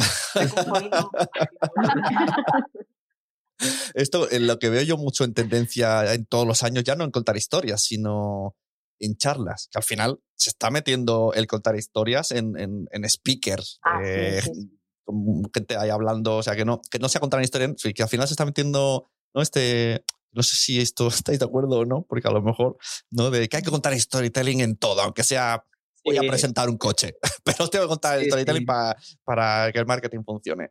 Y lo que veo es eh, que, como que hay que guiar ¿no? al, al, oyente para que no se te pierda el discurso. Rollo, os voy a contar cuatro cosas. Pues ya tienes una mm. situación de. Mm, vas por la segunda, pero si estás aburriendo tú tranquilo, que solo te quedan Que solo te quedan dos. que luego hagamos el rollo, eh, que el, gimnasia aeróbic de una más y, una más, que es un poco lo que nos hicieron en esto de la pandemia, ¿no? De una semana más y ahora otra semana más. Bueno, es un poco también lo que explicabas con lo del método Dora la exploradora, ¿no? De, de que tengan claro, vale, vamos a ver esto, esto y esto, y ahora estamos aquí, y luego vamos aquí, y ya habremos ido aquí y aquí, y luego al final, sí, es este, que lo tenga claro. Claro, yo creo que esto, esto de los tres puntos incluso lo uso para, para el guion. Cuando envío emails, ¿eh? ¿Ah? de trabajo. ¿Sí? Ojo, cuidado, a ver cómo, Nunca son más de tres puntos, porque si no la gente se pierde. Te voy a decir, tres cosas. Y, y, a más de tres cosas no te van a contestar. Entonces las dejas ahí, una, dos y tres. Y así si no te han contestado dices a la una, no me ha contestado. porque es verdad que nos, nos ayuda a tener una, una estructura mental de, de, lo que esperan de nosotros y de lo que nosotros podemos esperar del que nos está contando algo. Entonces, yo sí que creo que el storytelling funciona en, charlas y en todo este tipo de cosas. Los americanos esto lo tienen súper trabajado y son mm, estrellas del contar historias en cualquier sarao que se metan. A veces se pasan un poco, ¿eh? porque sube cualquiera y te cuenta su historia personal ahí en un, en un escenario de... el año pasado estuve en un, en un, evento muy grande de trabajo que era, eh, era de Spidia y sale un, todo eran storytellers. Y tú esperabas ahí a alguien que te fuera a contar los, pues, los resultados económicos de no sé qué o las tendencias del próximo año, no sé qué. Y lo que salían eran speakers estupendos a contar una historia que te quedabas así, con unos pantallones detrás que apoyaban el discurso, con una presencia súper bien cuidada. Entonces ya es, dices, bueno, pues cuéntame lo que quieras, pero, pero ya has entrado, has entrado bien. Bueno, también dice, ¿no? Que, que, esto del típico charla de ascensor, ¿no? No deja de ser un storytell sobre resúmeme tu actividad laboral o lo que quieras contar en 30 segundos. Esto tendríamos que, que tenerlo ensayado. Esto en el cole no creo que, que, lo digan mucho. No, aquí yo creo que esto no se trabaja. No, no, no bien trabajarlo un poco más, ¿eh? Pues sí, sí, sí, sería muy, sería muy interesante. Pero de hecho, en general, la creación, la creación no se trabaja mucho ni la creatividad. Ni... Eso es verdad. es una lástima. Sí, conozco una chica, no diré de qué parte me toca, que, que, cuando explica historias eh, me, cansa, ¿eh? me está explicando cómo ha ido la semana y es como, ah. eh, bueno, pero es que estás ahí monótono, no sé lo que me estás queriendo decir, me estás diciendo muchas cosas, pero no sé a dónde va a llegar esto. de detalles. Eso. ¿no? O sea, que incluso en la, en la propia vida te voy a explicar cómo me fue el fin de semana y, me estás aburriendo. O sea, lo siento porque... Cada tenemos nuestro estilo, claro, y es difícil salirse de ese estilo, porque es tu manera de contar las cosas. Ostras, pero... A uno le gusta con más detalle y a otro le gusta con menos. ¿quién le estoy contando qué? y aquí abrimos debate Tolkien, me ha gustado el tema, eh, meto aquí debate Tolkien, nos gusta el, el detallismo de Tolkien yo lo siento, pero a mí, me, a mí me duerme. Vuelvo a decir, soy mal lector, pero a mí Tolkien me duerme. El Hobbit sí, pero creo que el Hobbit estaba más adaptado a, mi capacidad de atención. ¿Puede tener que ver capacidad de atención con... O sea, ¿puede chocar a alguien que pierde atención con libros demasiado detallistas? ¿O es, sea, culpa de la persona o del, o del que escribe? Yo creo que es se ha quedado ahí. Mer, creo que va, quería decir algo. Hay un poco de todo. Sí. Mm, claro, que yo creo que mitad y mitad, que, que es verdad que hay personas eh, a las que les, les, interesa más un tipo de narrativa y hay personas a las que les gusta más de, de otro estilo. Sí. Pero también es verdad que pues, la, los gustos van cambiando, las tendencias van cambiando y la forma de narrar es diferente. Esto en la primera vez que vi, bueno, la primera vez, en América siempre había podcast de storytelling, pero en España no hace tanto. Eh, cuando veía más el storytelling son los podcasts, sobre todo de historia, pero, pero podcast no suele ser una persona hablando. Incluso suele ser incluso, yo qué sé, dos, tres debatiendo sobre una historia, pero claro, la forma es, no sé, no voy a decir que no me gustan porque me matan, pero pero yo no, al final acababa no consumiéndolos por, por, por, eso, ¿no? Porque era como, me parecía muy denso. No sé si era porque había mucha información. Cuando, cuando es espontáneo, si es una conversación espontánea, mm, es difícil darle, a no ser que la gente sea súper, súper especialista en contar historias y sepa muy bien cómo llevarla, pero si coges a dos personas ahora mismo e intentas que salga una historia de ahí, el que, el que escucha es fácil que pierda la atención, porque no está, el discurso no está preparado, no articulado, exacto, para que tenga todas estas herramientas de las que hemos ido hablando. Entonces, claro, a lo mejor una, ellos está muy bien y muy interesante porque les gusta el tema y tal, pero... O sea, quizá una, un tema de los que has tratado en uno de tus mm. podcasts, alguien que conozca esa historia, eh, debatiéndola, a lo mejor no sería tan interesante, porque estarían Yo creo que no tres horas diciendo, pues un día. Pues Ani llegó a no sé dónde. Pues no, yo creo que no. Pues en este, no sé qué. Uh, a mí cuéntame, déjame de rayo. Yo, creo que, que, esa es una de las dificultades más grandes de, de, escribir, que es, por un lado, prepararlo todo, tenerlo estructurado y, y, muy trabajado, pero por otro lado, a la vez, intentar ser eh, natural y ser tú mismo y ser original, que es lo que, es lo que cuesta. Una de las cosas que más, más cuesta.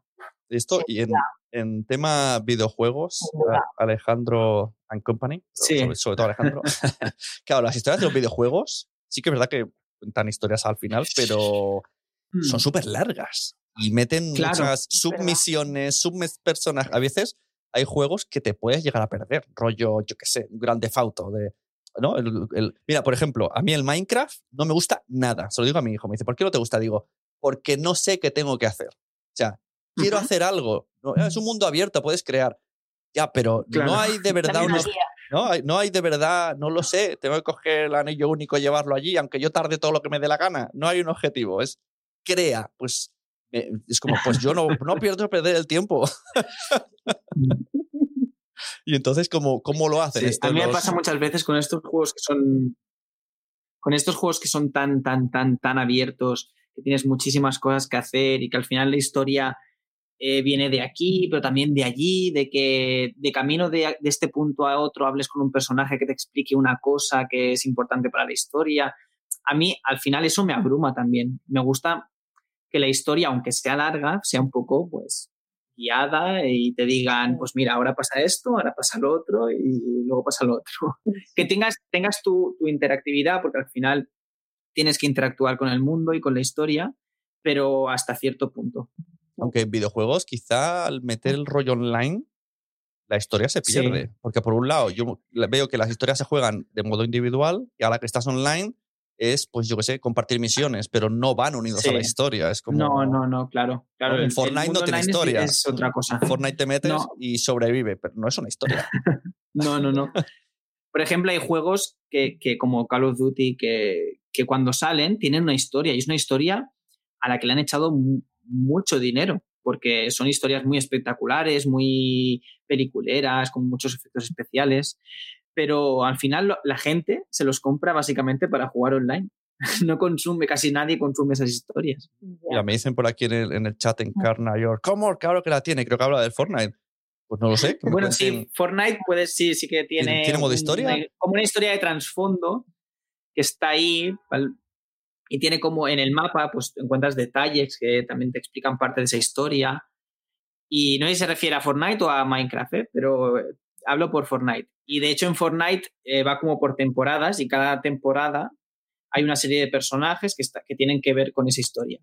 Pero no es una historia que consumas como consumes otro tipo de videojuegos con sus cinemáticas, sus diálogos, sus personajes. Yo pensaba que cada temporada pensaba que cada temporada era una manera de sacar pasta. De hecho, mi hijo me dijo el otro día. También, también, claro. Me dijo, ha salido Mandaloriano, apúntate, porque él quiere, aunque sea ver jugar, y apúntate y cómprate el Mandaloriano. Sí, claro, eso también tiene mucho que ver. Oye, y tema personajes, que esto seguro que lo habéis tratado todos. Eh, y me acuerdo un episodio de Mer, ya no sé, ya no sé dónde te he escuchado. Si en el podcast, si en algún webinar, no lo sé que hablabas de la importancia, o en, Instagram creo que lo pusiste, ¿no? De cómo, cómo crear un, o ibas a hacer un webinar sobre esto y hiciste un poquito así de Instagram, que, que a veces se crean personajes demasiado estereotipados y no son realistas, ¿no? Rollo, el malo es avaro y, y está solitario.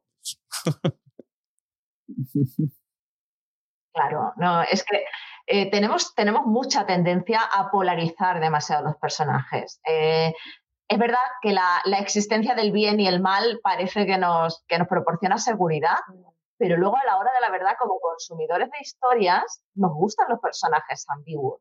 De hecho, ahora mismo eh, el, estilo de, narración que, que, más está de moda es precisamente este. Te voy, a, te voy a contar una historia de un héroe que no es tan bueno o que tiene un lado oscuro y, que se autotortura, o te voy a contar la historia de un villano que no es tan malo como parece. Y, nos seducen estos personajes porque no están polarizados como, como tenemos esa, tendencia.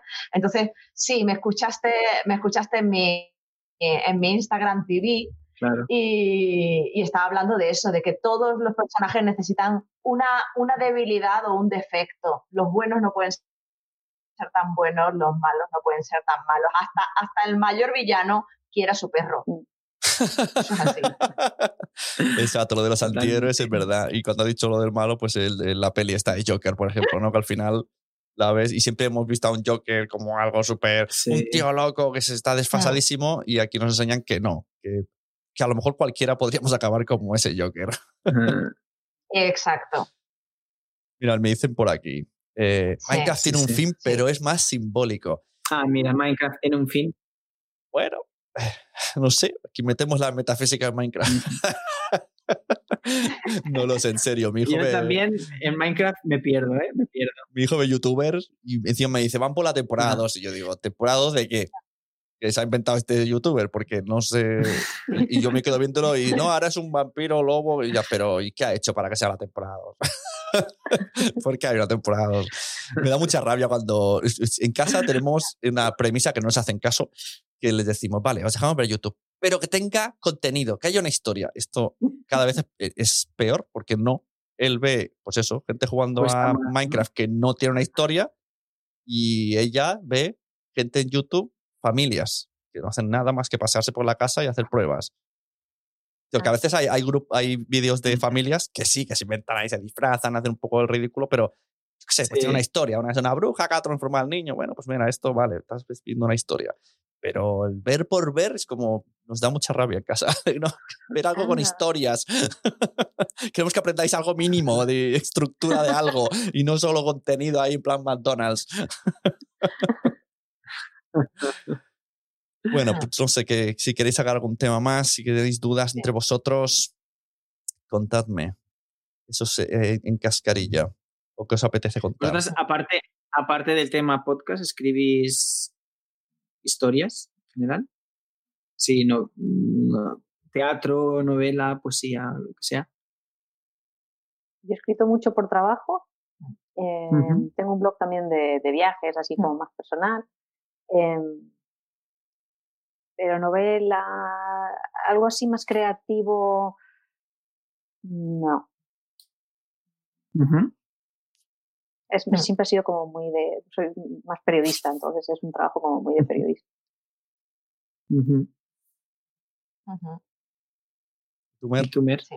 Yo he publicado algún relato. Eh, mm, tengo muchos proyectos a medias que no, que no acaban de, de ver la luz porque luego me, es, es, que a mí lo que me fascina es la, es la parte de la creación. Y luego ya la ejecución eh, me cuesta, me cuesta un, un, poquito más. Y luego también es verdad que la vida se atraviesa. Soy madre de, de, dos niñas y no es, no es tan sencillo. Pero sí que, sí que, por ejemplo, sí que llevo contando, contando muchas historias en relación con la literatura, con el libro, con la ficción desde hace muchísimos años porque me abrí el primer blog sobre literatura en el año 2004, ah, creo, y desde está creando con las historias. Sí, sí, es algo que siempre me ha gustado mucho. Ajá. ¿Y tú, Alejandro?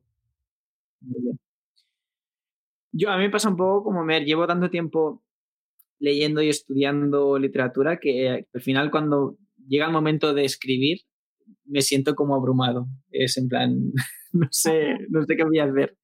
Pero me gusta escribir poesía y algún relato tengo también escrito.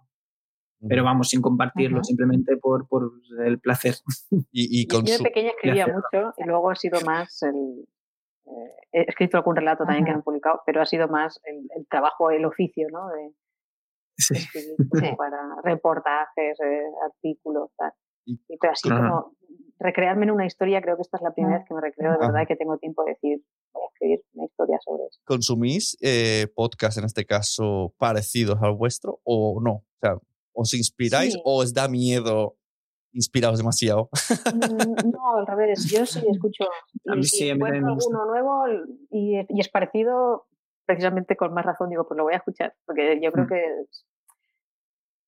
Siempre se cogen ideas y al final, a ver, absolutamente originales y únicos, yo no creo que nadie seamos. Exacto, yo creo que no, que no, eso de que está todo inventado, que al final es mejor. Yo soy muy fan y partidario y recomiendo el la copia masiva. O sea, no copias a uno, sino copia a muchos y le das tu forma. Y ya está, y es una obra original. Aparte es que si no te bloquearías, o sea, si dijeras, es que esto ya está aquí, esto ya lo hacen allá, y esto es parecido a no sé qué, pues no haríamos nada. Claro. No. Esto me ha pasado. Es que la, originalidad no existe, no existe, es, es, es un mito. Son los padres. Yo creo que lo original es que, que tenga tu parte, es lo único que puedes darle, que tenga parte tuya. Claro, sí. la, la, versión, lo que decíamos antes. Sí, hay, mucha gente que me dice, ¿no? Ahora de hacer podcasts que no sean de ficción y tal, pero yo qué sé. Es que, claro, un podcast sobre esta serie hay muchos. Digo, ya, pero hay podcast de Apple. todo podcast de Apple hay millones y siguen habiendo millones y todos tienen su parte. ¿Y que, cuál es la diferencia? Pues que lo explica una persona o la explica otra persona. Exacto. Qué bonita, queda más bonito eso. ¿Cuál es la diferencia? Tú. ya, y ya Así se, que vi- para bien o para mal, se vienen- se vienen arriba ya con eso, tú. Mira, aquí nos Está deja. un- claro, mira, a mí me pasa una cosa, a, a mí me chifla el cine, es, es otra de mis aficiones, bueno, o sea, eh, eh, me encanta el cine y escucho muchos podcasts sobre cine. Eh, hay millones, o sea, hay Claro. muchos en inglés, en español, en, en- en todos los idiomas. Pues hay algunos que los escucho por la persona que comenta las, Claro. las películas. Y hay otros que dejo de escuchar porque Por no mismo. soporto a la persona Claro, porque trata a lo mejor películas que me gustan y cuenta cosas que me gustan, pero es que la persona no la No la soporta. tragas. Pues ya está, es que O sea, lo peor que nos puede pasar es que no nos la, la, la diferencia la marca, la marca quien cuenta la, o sea, mm, no Exacto. le puedes gustar Sí, a sí. todo el mundo. Exacto, sí. Mm, claro. Y entonces, eh, esta, imagínate, Mer, que tú dices, me gusta todo de mi podcast, menos cómo, cómo lo hago yo, ¿no? O sea, cómo hace Mer. ¿Contratarías a una persona con una voz eh, de cine para hacer tu podcast? ¿Se ha planteado esto? ¿Eres partidaria? No, Bien, no, no. Bien dicho, no. eso es que has Porque atendido, final has atendido a mis clases. El podcast es la persona. Di, di. pierdes el control del proyecto. Entonces, bueno, también es, es una oportunidad de, de, eh, en el fondo, cuando, cuando empiezas un proyecto, en este caso es un podcast, pero puede ser cualquier otro tipo de proyecto, pues te encuentras con que hay cosas que te gustan, te emocionan, algunas se te dan muy bien, otras pues no te hacen sentir tan seguro del todo y, y ahí llega el momento de decir, bueno, pues tengo una oportunidad para aprender, para superarme y para ver a ver hasta dónde puedo llegar. Y mira, pues si, si en algún momento esto se acaba porque, porque me cansa o porque, bueno, pues por lo menos ha sido bonito y lo he disfrutado. Claro. Y ahí quedará, que esto se puede seguir Exacto, escuchando. exacto. Lo bueno de estos podcasts es que en principio, a menos de que pasen estos 20 años que decíamos y todo cambie Sí. a velocidad ultrasónica, se pueden, o sea, aunque de repente, ¿no? Lola diga, ya no hago más el podcast y tiene cuatro episodios, pues estos cuatro eh, Pues tener, una vida eterna, porque Sí. es una historia. Además, yo creo que está bien no plantear, bueno, a mí me ha venido bien Ahí se no quedado, claro. grandes retos. Sea, digo, bueno, pues si hago una temporada y me salen seis, me salen ocho y ya no hago más, pues ahí quedarán. Claro, claro. No es como, si es un reto demasiado grande, parece que Sí. no, no lo vas a abarcar. claro. Eso Sí. eso sí, yo suelo decir que, Sí. hay que- A mí al principio también me daba un poco de vértigo. digo, digo, que, que se ponga la gente como objetivos de episodio, ¿no? Que, aunque sean renovables, pero esto de, ¿no? Voy a hacer un podcast forever and ever, al final te acabas Claro. cansando, entonces mejor, pues, yo qué sé, pues, primero seis, luego veo qué pasa, luego otros seis, descanso, analizo, miro, Luego igual descubres que en el camino estás sufriendo y no te gusta, pues oye, claro, claro, a sufrir. Es mejor, es mejor ir sin expectativas. Yo confieso que Sí. me ha dado mucho vértigo antes cuando Sune ha puesto la página de mi podcast y, y me, he ido, me he ido yo a- en mi navegador a decir, uy, ¿cómo estará la página que hace tiempo que no la que no he limpiado. Te han pillado con la cama sin papel. Y me he dado cuenta de que tengo ya 16 episodios en piloto. O sea, y, y yo iba sin expectativas, diciendo a lo mejor, a lo mejor dentro de tres o cuatro me canso y lo dejo. Y ya van 16. Y el 17 que sale el miércoles, el, el martes, el martes que viene. Enhorabuena, Muy porque bien. ya, ya es un número importante. Sí, ya ves. Mira, una pregunta Sí, sí. eh, sobre el tema que Mm. veníamos a hablar. Dice Ra- Raúl Gustavo Gómez, nombre más largo. Eh, si se quiere comenzar a contar historias en un podcast, ¿qué se debe tener en cuenta? Venga, recomendaciones. ¿Qué, qué le diríais Mm. a Raúl Gustavo Gómez de Cargallo? Yo recomendaría que busque un tema que le guste, Pues sí. porque si no, te cansas muy pronto. Ah. Porque te Ujú. tiene que apasionar el tema, porque estás todo el día buscando información de ese tema, luego estás escribiendo el guion, le das una vuelta, otra, otra. Entonces es fácil. Los primeros los haces con mucha ilusión, pero yo creo que al cabo del tiempo Claro. se te van agotando las ideas, ya no es tan fácil encontrar esas historias, la inspiración ya no te viene tan fácil. Entonces, si es un tema que te gusta, pues siempre lo disfrutarás. Claro. Sí, porque coger algo que esté Luego una vez, de moda. ¿no? una vez tienes, Di, di, Alejandro. sí, Y una vez luego tienes el tema, eh, una vez tienes el tema, pues ya supongo que a la hora de escribir el guion, pues tener en cuenta todos esos ganchos, dónde ponerlos, cómo quieres estructurar la historia, cómo, o cómo te gustaría a ti escuchar esa historia, por ejemplo. Pues una buena estrategia. Porque vosotros, eh, Mer, Lola, eh, Alejandro, cuando pensasteis el podcast, ¿qué hicisteis? ¿Tabla, Excel, un montón de nombres, un montón de temas y luego organizo? Yo tenía súper claro. Pues cuéntanos. O sea, yo llevaba dándole vueltas a hacer un podcast mucho tiempo. Hacer un podcast, mi podcast, o sea, el que me gustaría hacer a mí, eso tiempo, porque estaba haciendo el, que hacía antes para la empresa y tal. Pero mm, eh, me costó encontrar el tema ese del que pensaba que no me iba a cansar. ¿no? ¿De qué puedo seguir escribiendo cosas que no me voy a cansar y me voy, a disfrutar el, tiempo? Mm, entonces, cuando ya, ya estaba en este mundo de que me gusta la bicicleta y tal, y ya habíamos hecho un par de cosas relacionadas, pues ya estaba claro que iba a estar por ahí. Entonces, incluso el nombre creía que, que fuera muy sencillo, que fuera fácil de recordar y tal. Y fue, ya estaba claro lo que... Pero porque historias, mentalmente, ¿no? Mentalmente tenías hace tiempo ahí una lista de la compra de, ostras, esto, esto, esto, ¿no? Porque si no, no te sientas y dices, venga, voy a hacer un podcast de historias, pero tienes pero fue como mm, progresivo, ¿no? Voy a hacer un podcast que me guste a mí y, y entonces, y, lo único que sí que dudé es si iba a ser de historias o iba a ser con otros invitados o otras entrevistas o algo que iba a ser sobre la bicicleta lo tenía claro. Que fuera a ser de historias vino después, porque además como fue, como hemos venido de un confinamiento largo y unos meses muy extraños, digo, voy a hacer algo que pueda hacer sola, porque si tengo que pues quedar con la gente o ir o tal o moverme, esto va a ser inviable. Pues esto, fíjate que cómo hubiese cambiado si fuera de entrevistas, porque claro, a lo mejor a ti te llenaba más, porque hablas de lo que te, gusta, pero me refiero tú, ¿no? Hablas con otro compañero que te interesa o mira, este, yo que sé, hace montaña y compartes experiencias que te gustan, pero a lo mejor yo escuchaba eso y pensaba, vaya, aburrimiento. vaya aburrimiento escuchar aquí dos personas hablar de bicicletas. Es cierto que así llegaba cualquiera.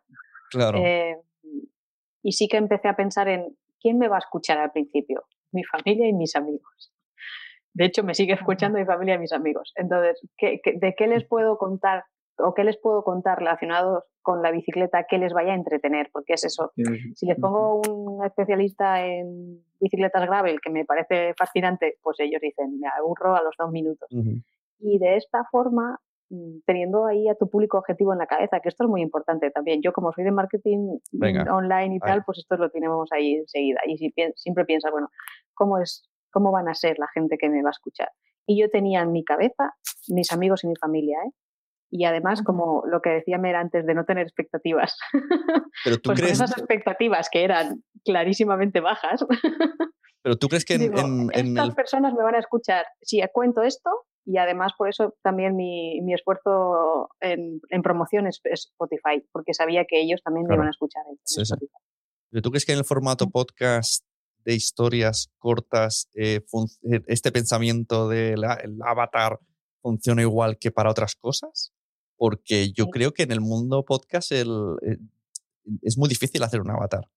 Porque, claro, que te diriges? A la gente que le gusta las bicis. Ahí, me dices, en, me cruzas por la calle, tengo un podcast que hablo de bicicletas. Y te digo, Don Molve, adeu. no lo escucho en mi vida. pero, pero luego resulta que me topo con él y, me interesa por, por, es que por cómo lo estás contando y una vez que veo cómo lo estás contando, me has atrapado la historia. Pero en principio, sobre el papel, a lo mejor digo, pereza. Es cierto, sí, es cierto, es cierto. Por eso pensaba que solo me iban a escuchar por compromiso. Claro, yo luego me. Mamá, escucha mi podcast. Yo luego me he visto escuchando cosas solo por. porque. Bueno, a ver, a ver qué es lo que cuentan. Aunque a priori no sé. o por la forma de contarlo, más que el. incluso más que el contenido. Luego el contenido, pues a lo mejor, mira, este aquí me ha gustado. Sí, luego es que es difícil llegar a un público amplio con podcast. Porque... Sí, eso es muy difícil. Mm, creo que tienes que partir sabiendo que va a ser muy específico, van a ser personas pocas y, que aún así te merezca la pena. Sí. sí, este punto es importante. Pero por otro lado, pero por otro lado no importa el tema porque al final siempre hay alguien a quien le interesa lo mismo que a ti. Exacto. Que es bonito también. ayer me preguntaban, no, hoy me han preguntado dos personas diferentes, uno por WhatsApp y otro a un cliente, que cómo, la típica pregunta de cómo podemos hacer para crecer audiencia. Y he dicho, a ver, ¿qué es crecer audiencia? O sea, tú puedes ir a iVoox, pagar los 60 euros que te dice y te aseguro que subes audiencia. Ahora, yo tengo serias dudas sobre qué sucede con esos numeritos que suben. ¿Quieres eso realmente? O sea, si yo te digo ahora, Lola, si pagas 60 euros a iVoox, tienes 5.000 oyentes al mes, pero no recibes ningún comentario. ¿Eso es lo que queremos?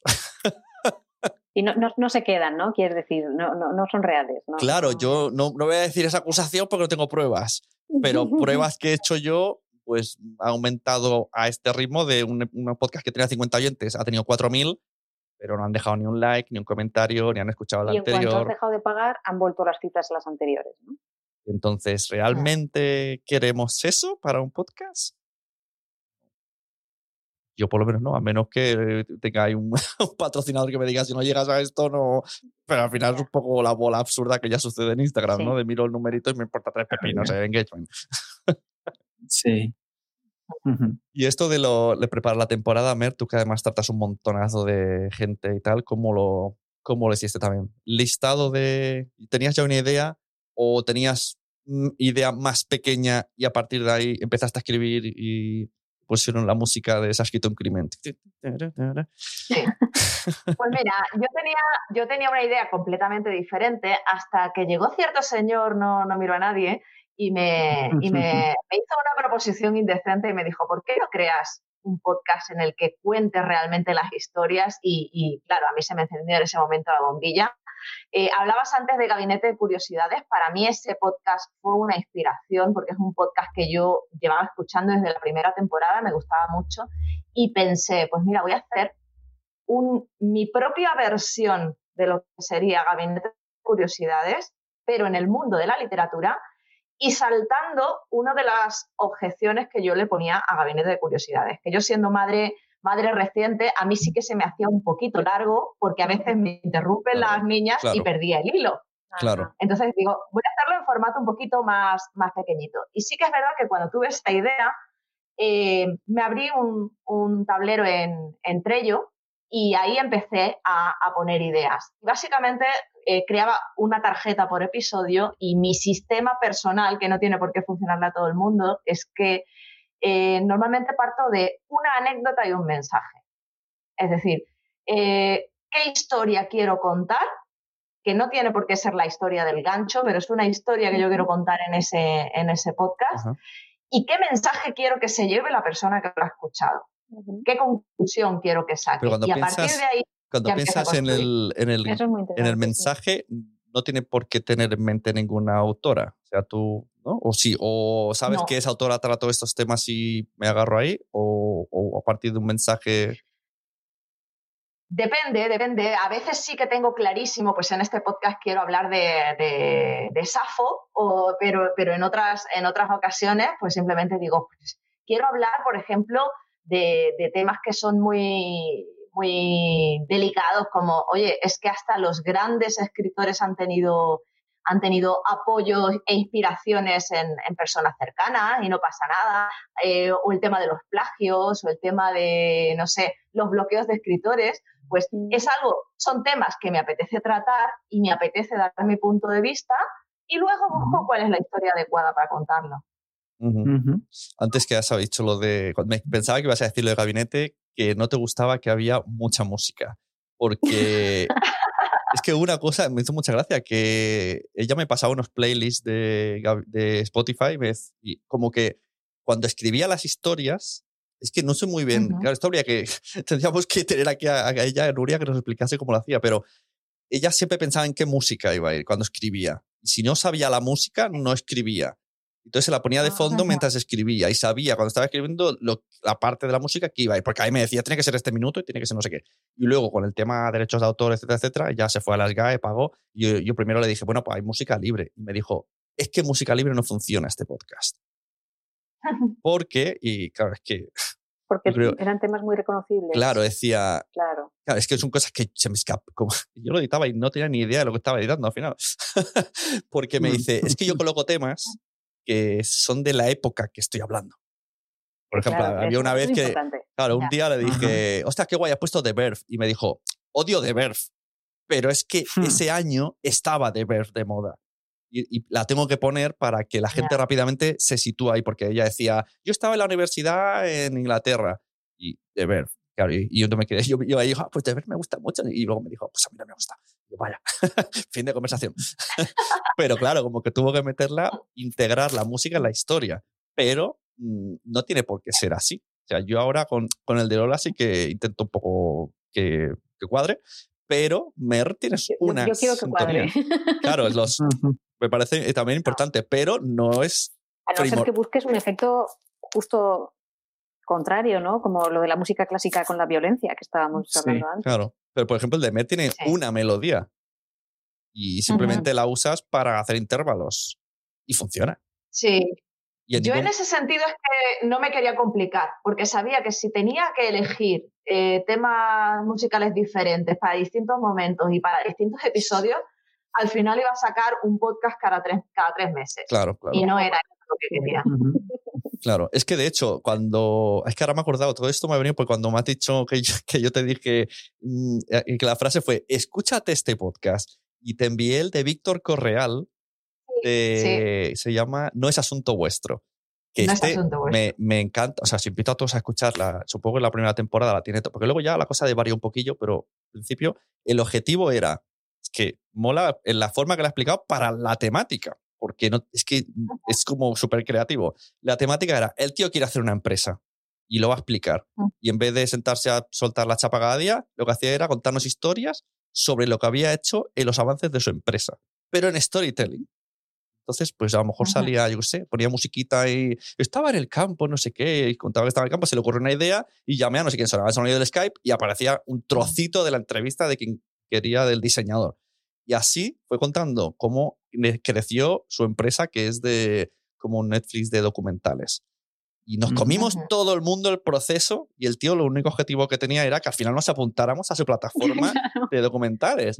Pero como todos vimos cómo hizo el crecimiento y no era una chapa de, pues venga, es que, que, también los hay podcast de eh, que se juntan dos emprendedores y, pues el lunes he hecho tal, el martes tal. Entonces ahí así, pues este lo hizo súper creativo y lo flipé. Y de hecho le dije a Mer, planteate algo.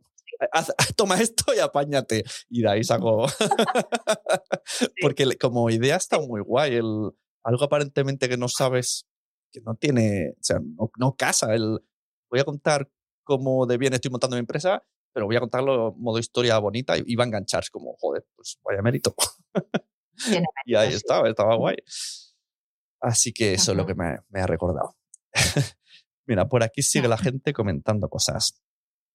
Luis René dice, ¿qué opinan de iniciar un podcast? Tengo muchas ganas, eh, pero no tengo un equipo decente para iniciar. ¿Me espero a tener un equipo para que tenga una calidad decente? Mm. No. Yo no voy a decir nada. Ah, vale. Pues entonces. no, no, responder, quiero escuchar qué, dices. Yo sí me esperé a tener el equipo. Mm. Yo primero me compré el equipo porque ya tenía un micro, pero ya, ya estaba, estaba muy, muy mal ese micro ya. Y, y yo hice la inversión y, y para mí ha merecido la pena, porque no, no es una, una, inversión muy grande y para mí era muy importante que, que el sonido fuera muy bueno. Hice muchas pruebas aquí en casa y todo. Entonces, tampoco te hace falta tanto dinero. Entonces, ya que no es tanto dinero, pues al menos un micro bueno, yo sí lo compro. Mm. Alejandro. Y los auriculares para mí también han sido muy importantes, que no son estos, porque solo tenía estos y me dijeron, no, es muy importante. Y yo digo, pues si yo no tengo oído, yo me va a dar igual, pero sí, sí se nota. yo, yo también tenía la idea eh, antes de tener el, el equipo, pero no empecé a grabarlo hasta que no tuve el equipo. Y durante el tiempo que hubo entre que tenía ya la idea y me compré el equipo, pues me dediqué a, pues eso, a preparar el proyecto, a, claro, a hacer todo de preparación. Y creo que, a ver, que es, es verdad que tampoco tiene por qué ser una inversión muy grande. Puede, puede ser grande, pero no hace falta que sea grande, por lo tanto, es factible hacerla. Yo, yo os voy a llevar la contraria. Eh, yo creo que siempre tenemos una buena excusa para no hacer las cosas. Y entonces, eh, si tienes si tienes presupuesto y puedes permitirte invertir en un equipo, por supuesto, adelante porque tu podcast lo va a agradecer. Pero si no tienes equipo, cógete, píllate, píllate tu móvil y grábate en tu móvil y ya lo irás sacando adelante. Es más, o sea, yo, yo ahora mismo sí, sí que invertí una mini inversión en un micro, porque quería tener un micro medianamente decente. Pero yo, por ejemplo, no puedo eh, estar escuchándome mientras grabo. Ahora mismo, de momento, todavía no. Y tengo 16 episodios de podcast ya publicados. Ahora creo que en Navidades, mm, como he sido una niña buena, es posible que me traigan ah, algo para solucionar eso. Quieres decir que no puedes, eh, que no puedes técnicamente, ¿no? Que no, que no soportes escucharte, ¿vale? No, no, no, no, no. Ah, vale, yo había entendido que no soportaba. Claro, claro, que no puedo escucharme, me desconcentro. No, no, es, es, que no, no, técnicamente no puedo escucharme Claro. todavía. Entonces Claro. voy a intentar solucionar ese Claro. problema con equipo ahora, pero hasta este momento no. Pues Y bueno, pues, pues, pues vas tirando como puedes y ya irás incorporando nuevo equipo mm, también. Oye, es, es, es otra opción. ¿Qué pasa si haces una super inversión y luego ves que el formato podcast no es para ti? Yo compro un poco lo que dice. Bueno, compro lo tendrás para el Skype, el micro. pa- para, la, para la videollamada del chiquillo. Ahora una- unas que ahora, llamadas. ahora se usa mucho. Yo compro un poco lo que dice Mer por lo romántico. De hazlo para adelante, motívate. Pero, pero también te digo que si haces una inversión en un micro, tampoco tiene que ser súper bueno, sino que no suene mal, ya te motivas. O sea, tu propia voz te motiva. Sí, eso es verdad. Y me acuerdo, Mer, ¿eh? Ya esto te has Sí. olvidado. Tu primera prueba, yo te dije, no grabes hasta que te calmes el micro, porque tú misma vas a decir que tu podcast es malo. Claro, Porque es no sé cómo grababas o, con el- o sacabas sonido del móvil o, y se oía los coches. o- y yo te decía, es que tú misma vas a- te vas a cansar. Sí, Yo si sí. escucho uno que no, no se oye bien, es que no sigo escuchando. Claro. Que a lo mejor en vez de invertir en micro, pues yo qué sé, en donde grabas. A lo mejor con un móvil, pero metido en un coche lleno de cojines, pues también te da el pego. pero que también es importante la apariencia que te da la tecnología para que tú digas, ostras, pues no me gusta mi voz, pero oye, en el podcast, si le pongo música de fondo, pues. Y te da gusanillo. Pero fíjate, o sea, hay, hay que saber un poco en qué invertir. Pues, pues Claro. te planteas y dices, un micro a lo mejor no es mucho dinero, es algo que si esto no sale adelante lo puedo aprovechar para otras cosas, en fin, me lo puedo permitir, pero a lo mejor, pues no sé, eh, una, una caja de mezclas, pues a lo mejor no me Claro, interesa claro. tanto. Claro. Sí, yo digo básicamente un micro USB y que no hace falta, que hay gente, ¿no? Que es rollo, ¿cuál es el mejor? Y se gastan 300. Yo todavía no tengo micrófono de 300 euros. Ya hace 12 años que hago podcast. Sí. Y este es más caro y me lo encontré de oferta en verano por 90. Creo que es el que más he invertido en la vida. Sí.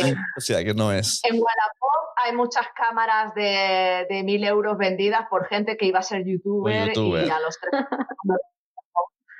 Yo come- he, he- cometido un poco ese fallo. Le pregunté a una chica cuando quería hacer el YouTube de Nación Podcaster, ¿qué cámara tienes? Me dijo una cámara. Creo que me costó 300 euros. Eh, sí, la tengo, la he usado, pero al final, el tener aquí la cámara, grabarme, pero el sonido con el micro porque me gusta más. Y luego, saca la SD, métela, sincroniza el micro. Al final, ¿sabes lo que hago? Ay, sí, la sí, webcam. Digo, mira, ya está todo montado. Todo sincronizado. Claro, está todo montado, entra el micro y, no, y me ahorro un montón de tiempo. Ya tengo la cámara que, que no sé qué hacer con ella. y por aquí nos dice, esta, esta es la mejor respuesta de todas. Gema Cárcamo. Que si quieres te metes en Quiero ser podcast. Gema no está pagada, pero cuando nos veamos le pego unas cañas. El, mi- el- Pues ojo, saca, el tema micro de corbata. No soy muy partidario. Es muy complicado manejar un micro de corbata. Hace muchos ruidos. Yo no lo he probado. O sea, Ese es el-. Ese es que yo tenía y me ¿tú reñiste. tenías? Ah, Ah, no sabía que era ese. ¿Ves? Como en mi, en mi oído decía, a mí esto no me pitufa. No me suena, ¿no? Suenan raro. No sé, yo creo que eh, la elección de micro corbata es muy difícil. Mucha gente me pregunta, digo, es que yo los que me he comprado los he devuelto todos. Todos suenan mal. No sé cómo comprar un micro de corbata. Mm, No sé. Si vas a hacer entrevistas fuera y, o sea, y- A ver, yo lo tengo porque hacíamos entrevistas en vídeo cuando íbamos a, a eventos y tal, y era fácil y rápido, se lo pones a la persona y queda discreto y tal, está bien. Yo para podcast no lo veo. ¿Alguno habrá que rollo, sea un rode que tenga una calidad de sonido? depende de dónde vayas a grabar, pero. Claro. Si vas a ir caminando por, por la calle, pues igual sí, pero. Yo es que veo entre el, en la posición, en la camisa, el pelo, en no sé qué, el apunte, la calidad, el ruido, es como, ya te has dado cuenta, comparte comparatura de corbata. Pero bueno, dice Gemma que puede hacer, tampoco vamos a, a tirar por la borda ese comentario. Seguro que es posible. y por aquí nos agradece Raúl los comentarios de antes.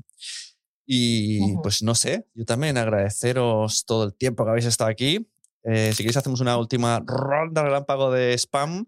Eh, podéis incluso, voy a dejar a Mer primero, que sé que tiene muchas cosas, te dejo toda la promoción del mundo, tienes cursos, tienes, ahora tienes ahí gente que está interesada en, hombre, si estás aquí yo te tengo que promocionar todo esto que tiene. Venga, cuéntanos, aparte de tu podcast, está súper guay, que no sé si al final hemos dicho el nombre, se llama Mientras escribes. Mientras escribes, sí, en, en, honor al libro de Stephen King, Mientras escribo. Eh, pues está mi podcast Mientras escribes, que lo tienes en merflores.com barra podcast. Eh, y puedes encontrarme en redes sociales eh, como Mer Escritura.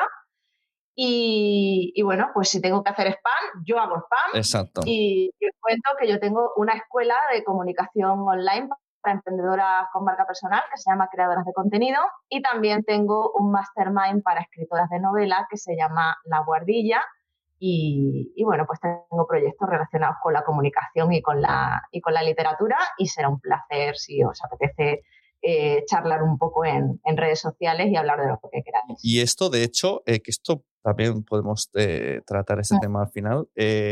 Tu o sea, Lola ha dicho que no tenía un objetivo más que le gustaba contar eso. Pero tú sí que tenías el objetivo, ¿no? Aunque sea en segundo plano o en primer plano, de que te conociesen como referente y que a partir de ahí llegasen a tu web, tus cursos, ¿no? Te preguntasen cosas a partir de mostrar el conocimiento yo quería abrir un nuevo canal de, comunicación porque es verdad que llevaba mucho tiempo con el blog y ya llevas mucho tiempo con un, mismo formato, compartiendo un tipo de contenidos concreto. Eh, en que dices, necesito incorporar algo, necesito cambiar algo y no me veía haciendo un canal de YouTube. Así que eh, el podcast estaba ahí, me pareció una buena manera de, ampliar un poco las miras, teniendo en cuenta que el proyecto ya, ya tenía una duración mediana. Pues eso, y también veo que en Instagram pues hacer muchas cosas también contenido gratuito con gancho para, para las escuelas, pero que también hay donde yo he ido hipeando cosillas. Pues eso, muchas, gracias. Muchas gracias, Mer. Eh, Alejandro, cuéntanos todo, como si tienes un Opel Corsa por vender, es tu momento. Bueno, yo lo único que tengo que promocionar es el podcast y la cuenta de Instagram de libros jugados, juegos contados, donde básicamente es un proyecto personal donde hablo de, dos pasiones, que son los videojuegos y la literatura, que al final se traducen en una sola pasión, que es eh, las historias y sus diferentes elementos, y compartir esta pasión pues, con la gente que, me quiera escuchar. Es que, es que explica bien, ¿eh? Esto cuando me, lo dijo por email y dije, es que suena ya apetecible. O sea, ¿no? Es como. y Lola, dinos. Bueno, pues mi podcast es Historias de Bicicletas. Em, y además, eh, bueno, tengo que decir que es mi podcast, pero somos tres. Eh, ah, conmigo está Daniel Robles, que es mi marido que hace la revisión y me apoya en un montón de cosas, en diseño, en muchas cosas. Y Sune, que es el que le da el toque final para que sea el producto definitivo de audio que, que yo quería escuchar. Y salimos todos los domingos. Este domingo vamos a hacer un pequeño descansito. Entonces, hemos sacado cuatro, vamos a hacer un descanso una semana y luego sacaremos otros cuatro que ya estoy preparando para, para que puedan salir.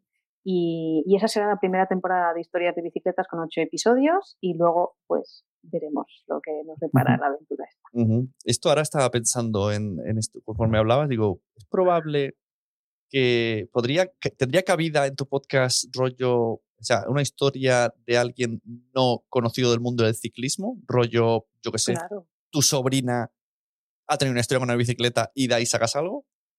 Podría ser. De hecho, estoy tengo ideas para la siguiente temporada, para que sean un poco distintas. Entonces, todas estas primeras han sido historias clásicas y quizás para la siguiente sean historias más modernas, de, con personajes más de, de ahora, no, no, personajes que ya no viven. Claro, porque a lo mejor no, no podría ser, pues yo qué sé, una historia de romance en el que la bicicleta es la unión, por ejemplo. Podría. Muy bien. Pues ahí tenéis el, gancho para seguir escuchándolo. bueno, pues muchas gracias a, los tres. Eh, no me cansaré de deciros que me gustan mucho vuestros podcasts, así que soy muy pesado cuando algo me gusta, lo siento. Cuando algo no me gusta también lo digo. Entonces, hay gente que me, a veces me dicen unos que soy un hater y otros que soy un pelota. Yo prefiero decir que, que muestro lo que siento. Así que muchas gracias a todos los que han estado, los del chat. Luego esto lo pasaré también al podcast Nación Podcaster y cualquier cosa, pues vais a sus podcasts y les escribís y les seguís. Dice, que me falta mi promo, dicen por aquí. Ah, bueno, pues mi promo, pues si vais a quiero ser podcaster.com, hay ahí el curso para apuntarse a hacer podcast o si queréis contratarme otros servicios como asesorías o producción, sunepod.com. Muchas gracias. Menos mal que alguien hay aquí que me recuerda que tengo yo. mira, dicen por aquí un último mensaje. Mi prima recorrió desde América en bicicleta. Otra, mira, ahora, espérate. Esto parece como hace el, el, el, Buenafuente, ¿no? Fin, del programa, pero sigue emitiéndose. Eh, tengo un podcast que se llama Los Mensajeros, ¿vale? Que es de superhéroes. Nos escribe un día un chico y nos una parrafada nosotros ahí leyendo todo emocionados, el tío, me encanta vuestra podcast. Nos dice, eh, esto va para Lola, ¿eh? ¿eh? Dice que el tío se recorre Europa en bici escuchándose nuestros podcasts. claro, decía, necesita más podcasts porque nos descubrió un día, de repente se, metió 24 horas, la escuchó todo. Y claro, luego nos hemos hecho así como amigos online porque nunca, encima con la pandemia, no nos hemos llegado a conocer y tiene pendiente pasar por Barcelona, pero que, vive en una bicicleta desde hace dos años. Sí, eh, a ver, una vez te metes en este rollo, eh, nosotros viajamos a veces en bici y hay todo un mundo de gente viajando por el, todo el mundo en bicicleta. Qué fuerte. viviendo en bicicleta, sí. Por, a, veces por, con algún motivo eh, con ONGs o, a veces independientes simplemente porque viven esa vida nómada.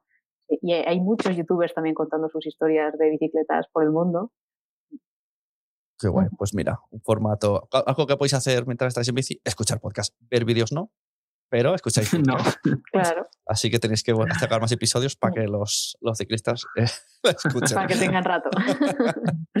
bueno, muchas gracias a todos. Eh, nos vemos por las redes, por Instagram y por todos lados. Hasta luego, muchachos. Normally, being a little extra can be a bit much. But when it comes to healthcare, it pays to be extra. And United Healthcare makes it easy with Health Protector Guard fixed indemnity insurance plans. Underwritten by Golden Rule Insurance Company, they supplement your primary plan, helping you manage out of pocket costs without the usual requirements and restrictions like deductibles and enrollment periods. So when it comes to covering your medical bills, you can feel good about being a little extra. Visit uh1.com to find the Health Protector Guard plan for you. Hey, it's Paige DeSorbo from Giggly Squad. High quality fashion without the price tag. Say hello to Quince. I'm snagging high-end essentials like cozy cashmere sweaters, sleek leather jackets, fine jewelry, and so much more. With Quince being 50 to 80% less than similar brands. And they partner with factories that prioritize safe, ethical, and responsible manufacturing. I love that. Luxury quality within reach. Go to quince.com slash style to get free shipping and 365 day returns on your next order. Quince.com slash style. Mom deserves the best, and there's no better place to shop for Mother's Day than Whole Foods Market. They're your destination for unbeatable savings, from premium gifts to show-stopping flowers and irresistible desserts. Start by saving 33% with Prime on all body care and candles. Then get a 15-stem bunch of tulips for just $9.99 each with Prime. Round out Mom's menu with festive rosé, irresistible berry chantilly cake, and more special treats. Come celebrate Mother's Day at Whole Foods Market. Muchas gracias por haber estado aquí todo este tiempo con la de cosas que tenemos que hacer hoy día y todo el estado escuchando. Muchas gracias. Si en todo este rato en algún momento se te ha pasado por la cabeza que podría ayudarte a tener o mejorar tu podcast, entra en cualquiera de mis webs. En todas están todos los servicios. Quiero ser podcaster.com, sunepod.com y nacionpodcast.com. Comparte todos los episodios que te gusten porque a todo el mundo le gustan los podcasts, pero todavía no lo saben. Ostras, esta frase la llevo diciendo 10 años, ¿eh?